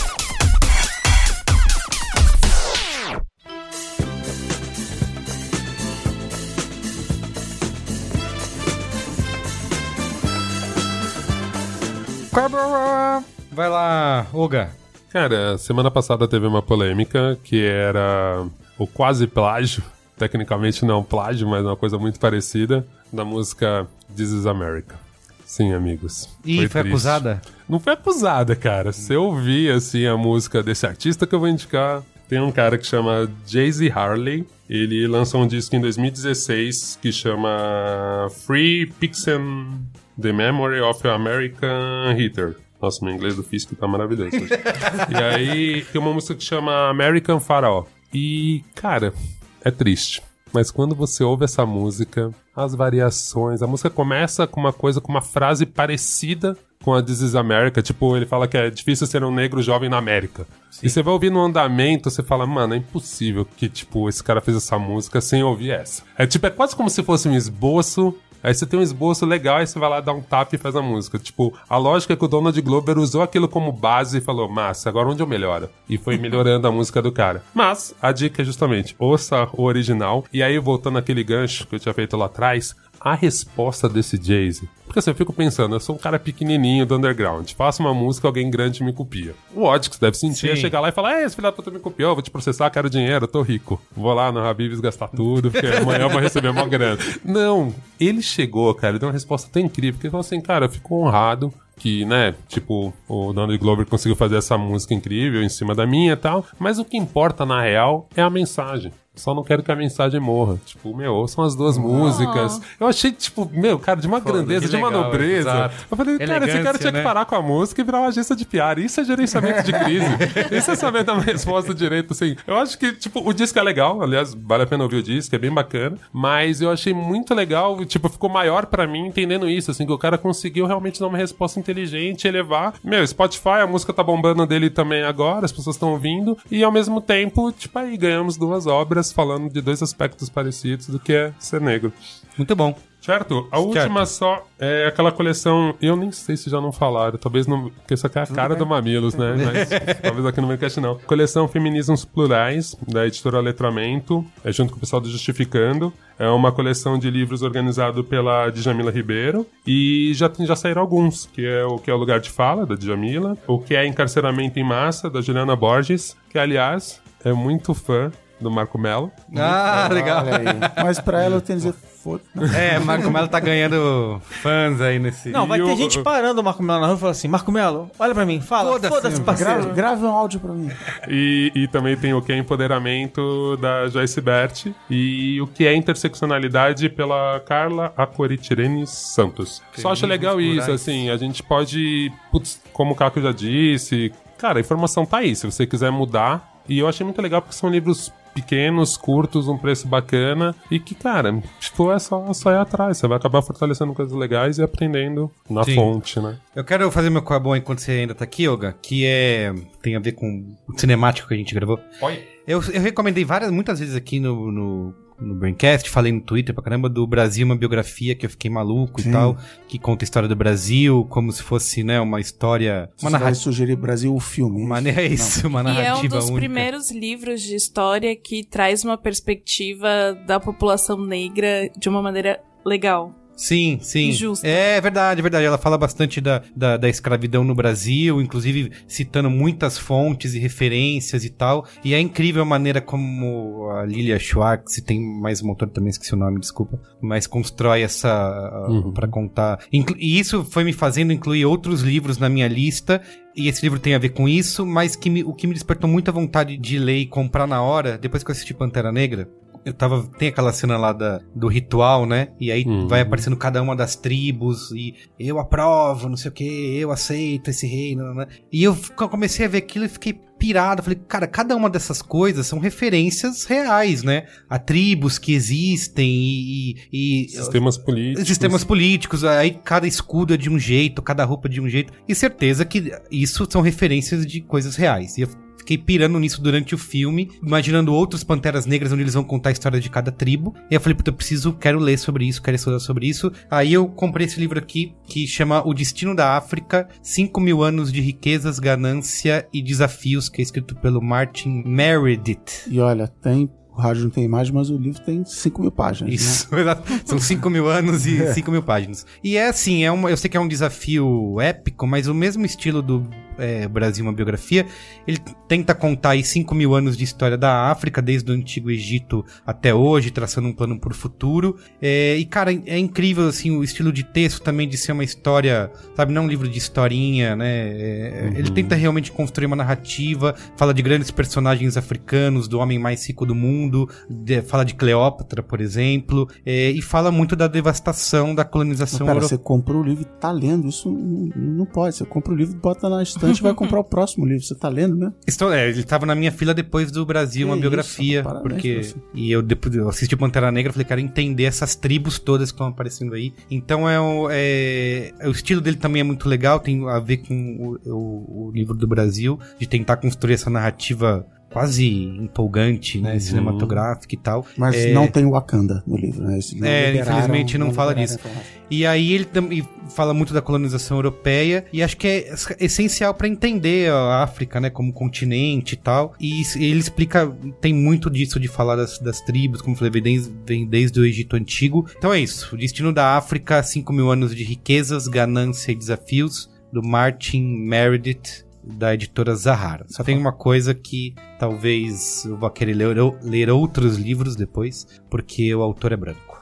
Olha, o outro dia o cara, alguém mandou pela milionésima vez a história de que, justificando a escravidão de africanos, falou assim: não, mas eles eram povos que viviam guerreando entre si e tal. É e aí isso, o cara botou é. assim: ah, é, a Europa era super sossegada, as pessoas construíam castelos murados, mas porque eles se davam super bem. Isso, é. Muita gente fala isso, sabe? Porque os próprios africanos é que se escravizavam. No Brasil, uma biografia, ela fala muito disso, né? E é, e é outra coisa que casou com o Pantera Negra, porque no livro ela fala disso, né? Da onde vieram, né? Os escravos brasileiros e tal, e contando essa relação. E aí você fica, putz, eu quero saber mais E, sobre... cara, assim, simplificando muito, os historiadores vão me matar, mas é o jeito que eu consigo explicar para crianças, assim. É muito diferente o jeito que as tribos, quando uma perdia e a outra se tornava escravo, eles não desumanizavam. Uhum. Então, assim, a gente tem que lembrar que você tinha uma igreja católica branca falando que esses seres não tinham almas. Exato. Para os africanos era assim, perdeu, amigão, você vai ter que lavar minha louça. Era um outro peso. Vai pra série B. Que era a mesma coisa na Europa, enfim, com vários reinos que brigavam entre outros e pegavam ali prisioneiros. Era muito diferente, assim. Então, às vezes, acho que por causa de um livro, de um autor aqui, polemicão, ele espalhou essa falácia as pessoas ficam falando essa besteira, tipo, ah, tinha escravos, um de escravo. Não, você fala, cara, é outra lógica. Sim. É bem mais complexo, mas, enfim, só aquela informação rapidinha ali pra você ganhar aquele papo de boteco. Passar pro outro Ou falar, assunto. foda-se, meu parceiro. ou fala, foda-se, meu parceiro, ou você já... Que já resolve. Dá dá uma carteiradinha ali, muda de assunto, porque seus amigos. Escolhe novos amigos. Muito bom. Vou fazer um combo de indicação de séries, justamente acho que pensando nessa coisa de negros serem diferentes e, enfim, sair do estereótipo, né? É, eu acho que são três séries que eu assisti e eu acho que mexeram muito comigo por causa disso. Uma delas é Atlanta. Enfim, óbvio que você lê o resumo da série e acha que é só um- uma série sobre hip hop e a trajetória de músicos em busca do sucesso, só que é uma série que toca muito na ferida e apresenta de uma maneira muito complexa o debate racial, né? Não daquela maneira 880, mas todas as questões implícitas nessa discussão. Teve muitos episódios que eu assisti, eu, caramba, que foda, e gostaria muito que existisse esse tipo de conteúdo, esse tipo de discussão no Brasil. A outra, Dear White People, Cara Gente Branca, acho que justamente porque tem personagens muito contraditórios, personagens é isso, que tem a razão num ponto, não tem a razão em outro. Eu acho que assim como pessoas negras são e como que a gente tem que tratar, né? Não como é, uma única coisa só, ou só como uma pessoa política, ou só como uma pessoa que é vilã, ou só como uma vítima, né? De uma situação de racismo. Mas as pessoas complexas como elas são. Tem um ponto, né, que a série ela se passa num contexto muito colegial, muito aquela coisa americana, mas acho que foi uma das poucas séries que eu senti que, enfim, alguém tava falando tudo o que eu tava sentindo, né? Então, Incrível. eu acho que, enfim, pros meus amigos brancos, eu, eu recomendei justamente, olha, se você quer entender, talvez, todas as minhas aflições, e às vezes o que eu sinto e nem falo, enfim, estão falando por mim nessa série. E a outra Dear que... White People. Dear White É, People. Eu acho que, só fazendo um, um adendo, eu acho que é muito importante Dear White People justamente por conta de que eles mostram o quanto o negro é plural em termos de comportamento, vivência, noção de mundo,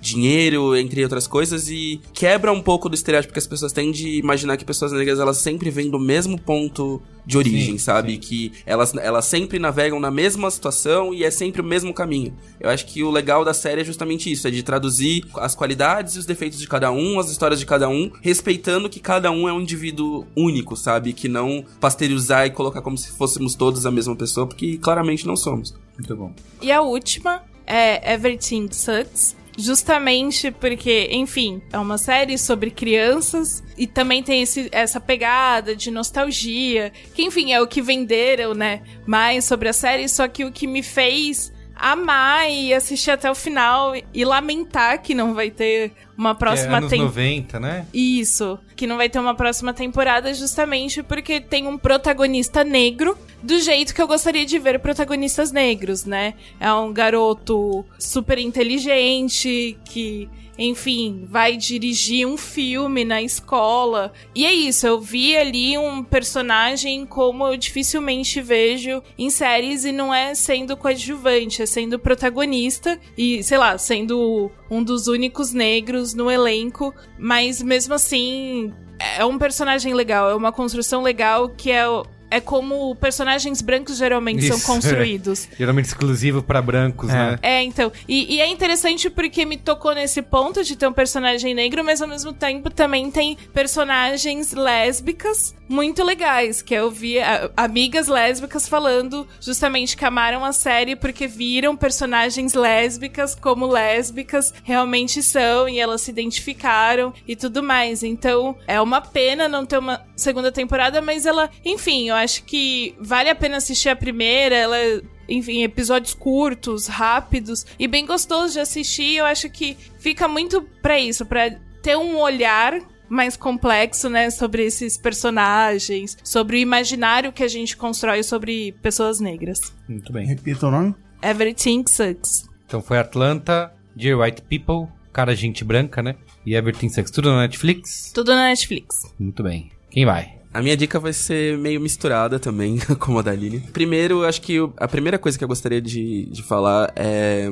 As pessoas ainda têm um, um, um, consciente, né, quando fala sobre pessoas negras, que posição de poder, acesso, dinheiro e coisas do gênero ainda são tidas como se os negros não fossem merecedores disso e, e, e rola muito questionamento sobre a forma como o negro lida com a, a fama, o dinheiro, tudo dentro do contexto da, da vida deles. E eu acho que uma das melhores traduções de como poder, influência, negritude podem ser vistos de uma forma diferente que eu gostei muito foi como aconteceu no The Carters, que é o CD da Beyoncé com Jay-Z, onde eles é, falam não só sobre o relacionamento deles, mas sobre é, negros no poder. Tem uma, inclusive numa das falas, acho que é em Love Happy da, do The Carters, que a Beyoncé fala sobre quanto vai ser legal que, tipo, ela construiu um império grande o suficiente para que as próximas gerações delas estivessem, né, na, nas posições de destaque da Forbes. Eu acho que isso também trazendo, do ponto de vista de uma popstar, trazer isso para um contexto aberto para todo mundo e falar sobre justamente a pluralidade da, das pessoas e, e, o acesso que cada um tem e como cada um deve usar isso, eu acho que é muito importante, fora que seria incrível em todos os pontos, né? Não, não tem como não ser. São dois monstros. Esse tem o clipe no Louvre, é isso? Isso, deu, exatamente. Exatamente. um cara reclamando, dizendo, ah, que era. E aí as pessoas também falando, putz. Exato, e até mesmo pela discussão no Louvre, né? Que falavam que, tipo, ah, é, é esbanjar demais, é ostentar demais. Isso. E na verdade não é uma ostentação e nem esbanjar. É mostrar que é uma realidade possível para outras pessoas também e que isso não é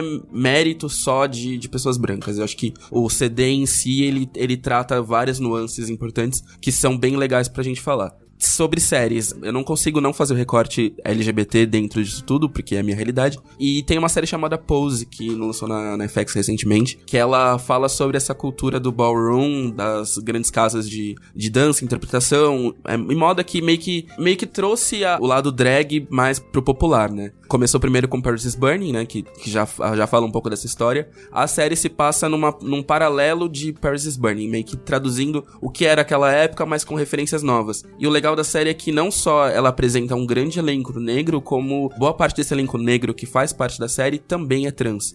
Então são muitas mulheres trans trazendo a realidade delas ali, falando da cultura queer dentro do, do povo preto, e eu acho que para quem quer conhecer um pouco mais, entender um pouco mais, é uma fonte boa. E uma outra série Pose. também. É, Pose. P-O-S-E. Isso. E uma outra série também que já. Ela já tem até spin-off, já, tipo, já foi criada uma série em cima disso. Chama Blackish, que é mais conhecida, Ah, mais, mais famosinha. Mas no Blackish também, lógico que o humor é o que mais permeia a série em diversos pontos. Mas tem algumas, algumas reflexões e algumas falas do personagem principal que meio que narra a história que ele traduz muito do que é ser o negro dentro de um meio predominantemente branco. É, as crianças estudam num colégio que é majoritariamente branco, ele é um dos únicos negros da, da empresa que trabalha, e ele fala sobre essas questões de viés inconsciente, sobre proteção contra casos de é, agressão da polícia, fala sobre uma série de outras coisas, trazendo isso de um ponto de vista do humor que são muito interessantes pra gente prestar atenção e que acaba sendo consumido leve porque são 20 minutinhos de série, então Legal. vale a pena.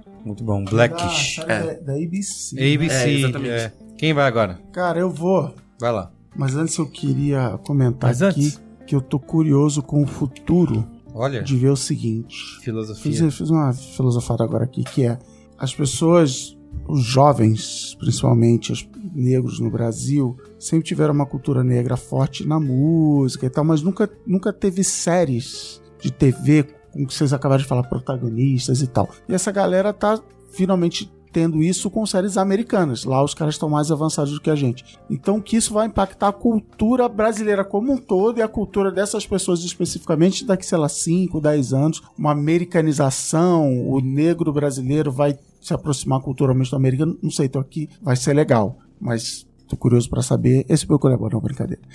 é, o meu colher boa é o seguinte, é como eu tento tratar o meu racismo, que a, a mim me pertence, eu achei por acaso na Netflix, naqueles indica, talvez você goste e tal, uma série que se chama Outside Man, do Reggie Yates. É, o Reggie Yates é um rapazinho inglês, ator, só razoavelmente famoso, né? Não fez nada gigante, né? Fez televisão na, na Inglaterra e tal. E ele entrou numa, numa vibe documentário e a, o mote da série Outside Man é ele se colocar em situações onde ele tá completamente fora da bagaça. Logo no primeiro. Então ele tem seis episódios a temporada. Ele passa três na África do Sul e três na Rússia.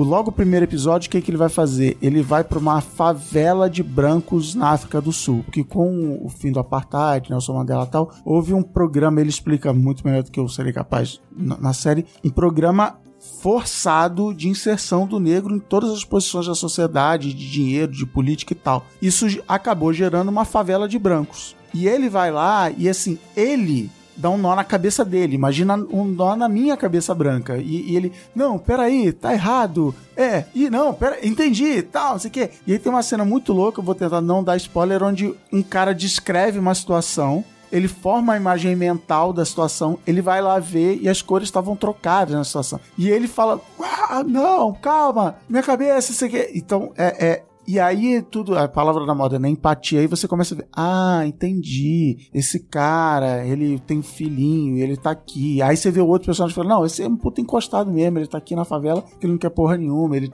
Então, assim, existem filmes de ficção científica que forçam a mão nessa troca homem, mulher, negro e branco. E na África do Sul tem o gueto, né? acho que eles nem chamam de favela, tem um gueto de brancos na África do Sul. E logo, logo esse primeiro episódio já vale. Ele também vai falar de gay homofóbico, ele vai falar de outras coisas. Então, Outside Man do Red Yates na Netflix. Netflix aqui. Alguém tava levantando o dedinho ali. Na verdade, a complementar um pouco, eu pirei muito nessa série, eu não sei se você citou, mas enfim, eu gostei muito do episódio da Rússia. E eu acho que uma coisa que é interessante é que a gente tem muita a, a visão do negro americano em séries uhum. desse tipo. É. Pelo fato dele ser um negro inglês, não que lá não exista racismo, Sim. existe. Mas como não teve o segregacionismo, ele tem essa visão que às vezes pra gente parece mais empática. Uhum. Porque assim, eu já chegaria com o pé na bota, falando, ah, isso aqui não é favela.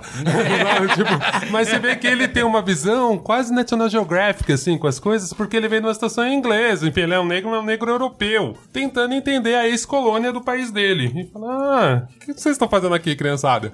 E essa visão dele, quase um outside mesmo, pelo fato dele não ter todas as mágoas que a gente da diáspora de país que foi, né, colonizado tem, então que no Brasil é, é mais complicado ainda, né? Porque a gente vê negro, escravo, colonizado. É muito louco você sentir essa sutileza, principalmente nessa série. Quando ele conversa com outros negros na África do Sul, que tem capítulos mais malucos ainda, é muito legal. Quando você para nessa perspectiva e fala, olha que louco, cara, você ser um negro sem essa primeira mágoa, sabe? Sem esse primeiro machucado.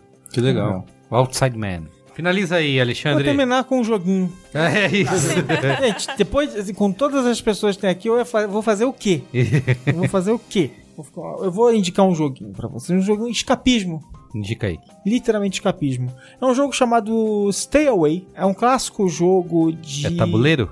É um jogo de tabuleiro chamado Stay Away. Sei lá, o Alexandre Maron em jogos de tabuleiro. Sei. Ora bolas. Caramba, vai. É, às vezes também. Ora bolas. É, mas não, é verdade, eu também indico vários jogos no celular. Stay Away é um jogo de tabuleiro que foi lançado no Brasil, então ele está totalmente em português por uma editora chamada Sherlock. Então, um outro detalhe muito interessante é que tem várias fabricantes, várias empresas lançando jogos no Brasil, que elas estão indo ao mercado internacional, pensando bons lançamentos, aproveitando o momento em que o mercado realmente está aquecido, tem muita coisa legal acontecendo, o Kickstarter está ajudando as pessoas a lançarem muitos jogos e tal. E estão trazendo coisas interessantes pro Brasil. Esse, jogo, esse Stay Away é um, é um jogo de traidor, né? Quer dizer, um, uma das pessoas do grupo é um monstro escondido que está tentando pegar o resto do grupo um a um.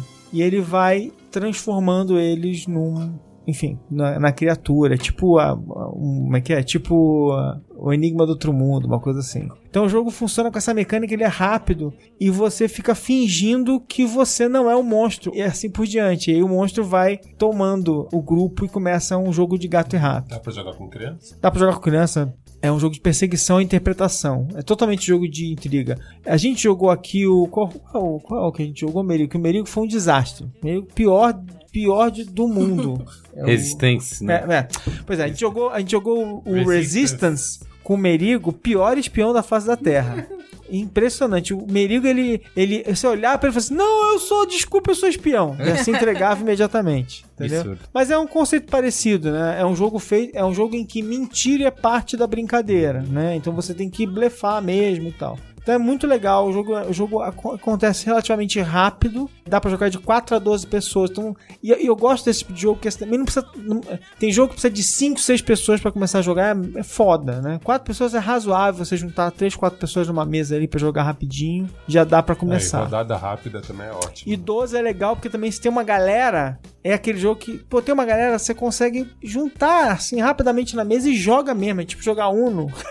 Sabe, cara? Então é, é, gostoso, rápido, divertido. Recomendo. Qual é o nome mesmo? Stay Away. Stay Away, tá bom.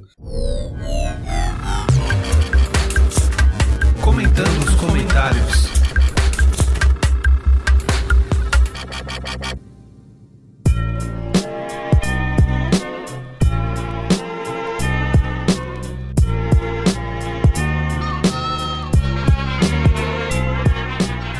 Último Braincast 275 foi a Copa do Mundo e os IDHs, né? Onde a gente discutiu se torcer pela seleção brasileira é um ato político ou uma diversão alienante. Hoje teve o clássico IDH. Ah, IDH, Suécia e Suíça. O Suécia. Suíça. Suéça. Isso. Clássico Suécia. O nosso amigo. Clássico, clássico ansiolítico. Nosso também. amigo e ouvinte Daniel Lameira, que já esteve inclusive aqui no Braincast Como Vender Livros, lembra? Daniel Lameira mandou um comentário assim, ó. Amigos Bininers, essa pergunta me ataca também com força a cada quatro anos. Renasce aquele asco pelo ufanismo, a ojeriza pela CBF e esses questionamentos que vocês bem abordaram no episódio. Mas quando esse sentimento invariavelmente chega, recorro à carta do Enfield, um dos maiores cartunistas que esse país já viu, tanto falando de futebol quanto de política, que divido aqui com vocês. Então vou ler a carta, tá? Natal, 7 de junho de 1978. Mãe, aí, na hora que a coisa tava indo, tava indo, chega a Copa do Mundo e leva tudo pra lá. É sempre assim, não conseguimos fazer duas coisas ao mesmo tempo. Não sabemos assobiar e fazer xixi ao mesmo tempo. Não conseguimos chutar bola e fazer democracia ao mesmo tempo. Mas sabe o que me dá mais raiva? Vez por outra vem me perguntar se eu vou torcer pelo Brasil. Só porque a gente tá na oposição, eles acham que estamos contra a seleção também? Sim, porque entre os méritos do último governo sempre acrescentavam o governo do Tri só pra gente ficar com ódio do Tri. E a gente era besta, a gente era bobão, não sabia das coisas e acabou achando que o Tri fosse gol do governo. Gol deles é uma pinóia. Dessa vez ninguém vai me fazer ficar contra a seleção pensando que eu tô contra o ato institucional número 5, não. A seleção é do povo, assim como a greve do trabalhador. A bênção do seu filho, Enfield. Muito bem. então é isso, gente. Obrigado, viu? Muito bom a participação de vocês, incrível. Obrigado, gente. Valeu. Até mais. Valeu. Valeu. Beijo pra todo mundo. Beijo, Brasil. Até.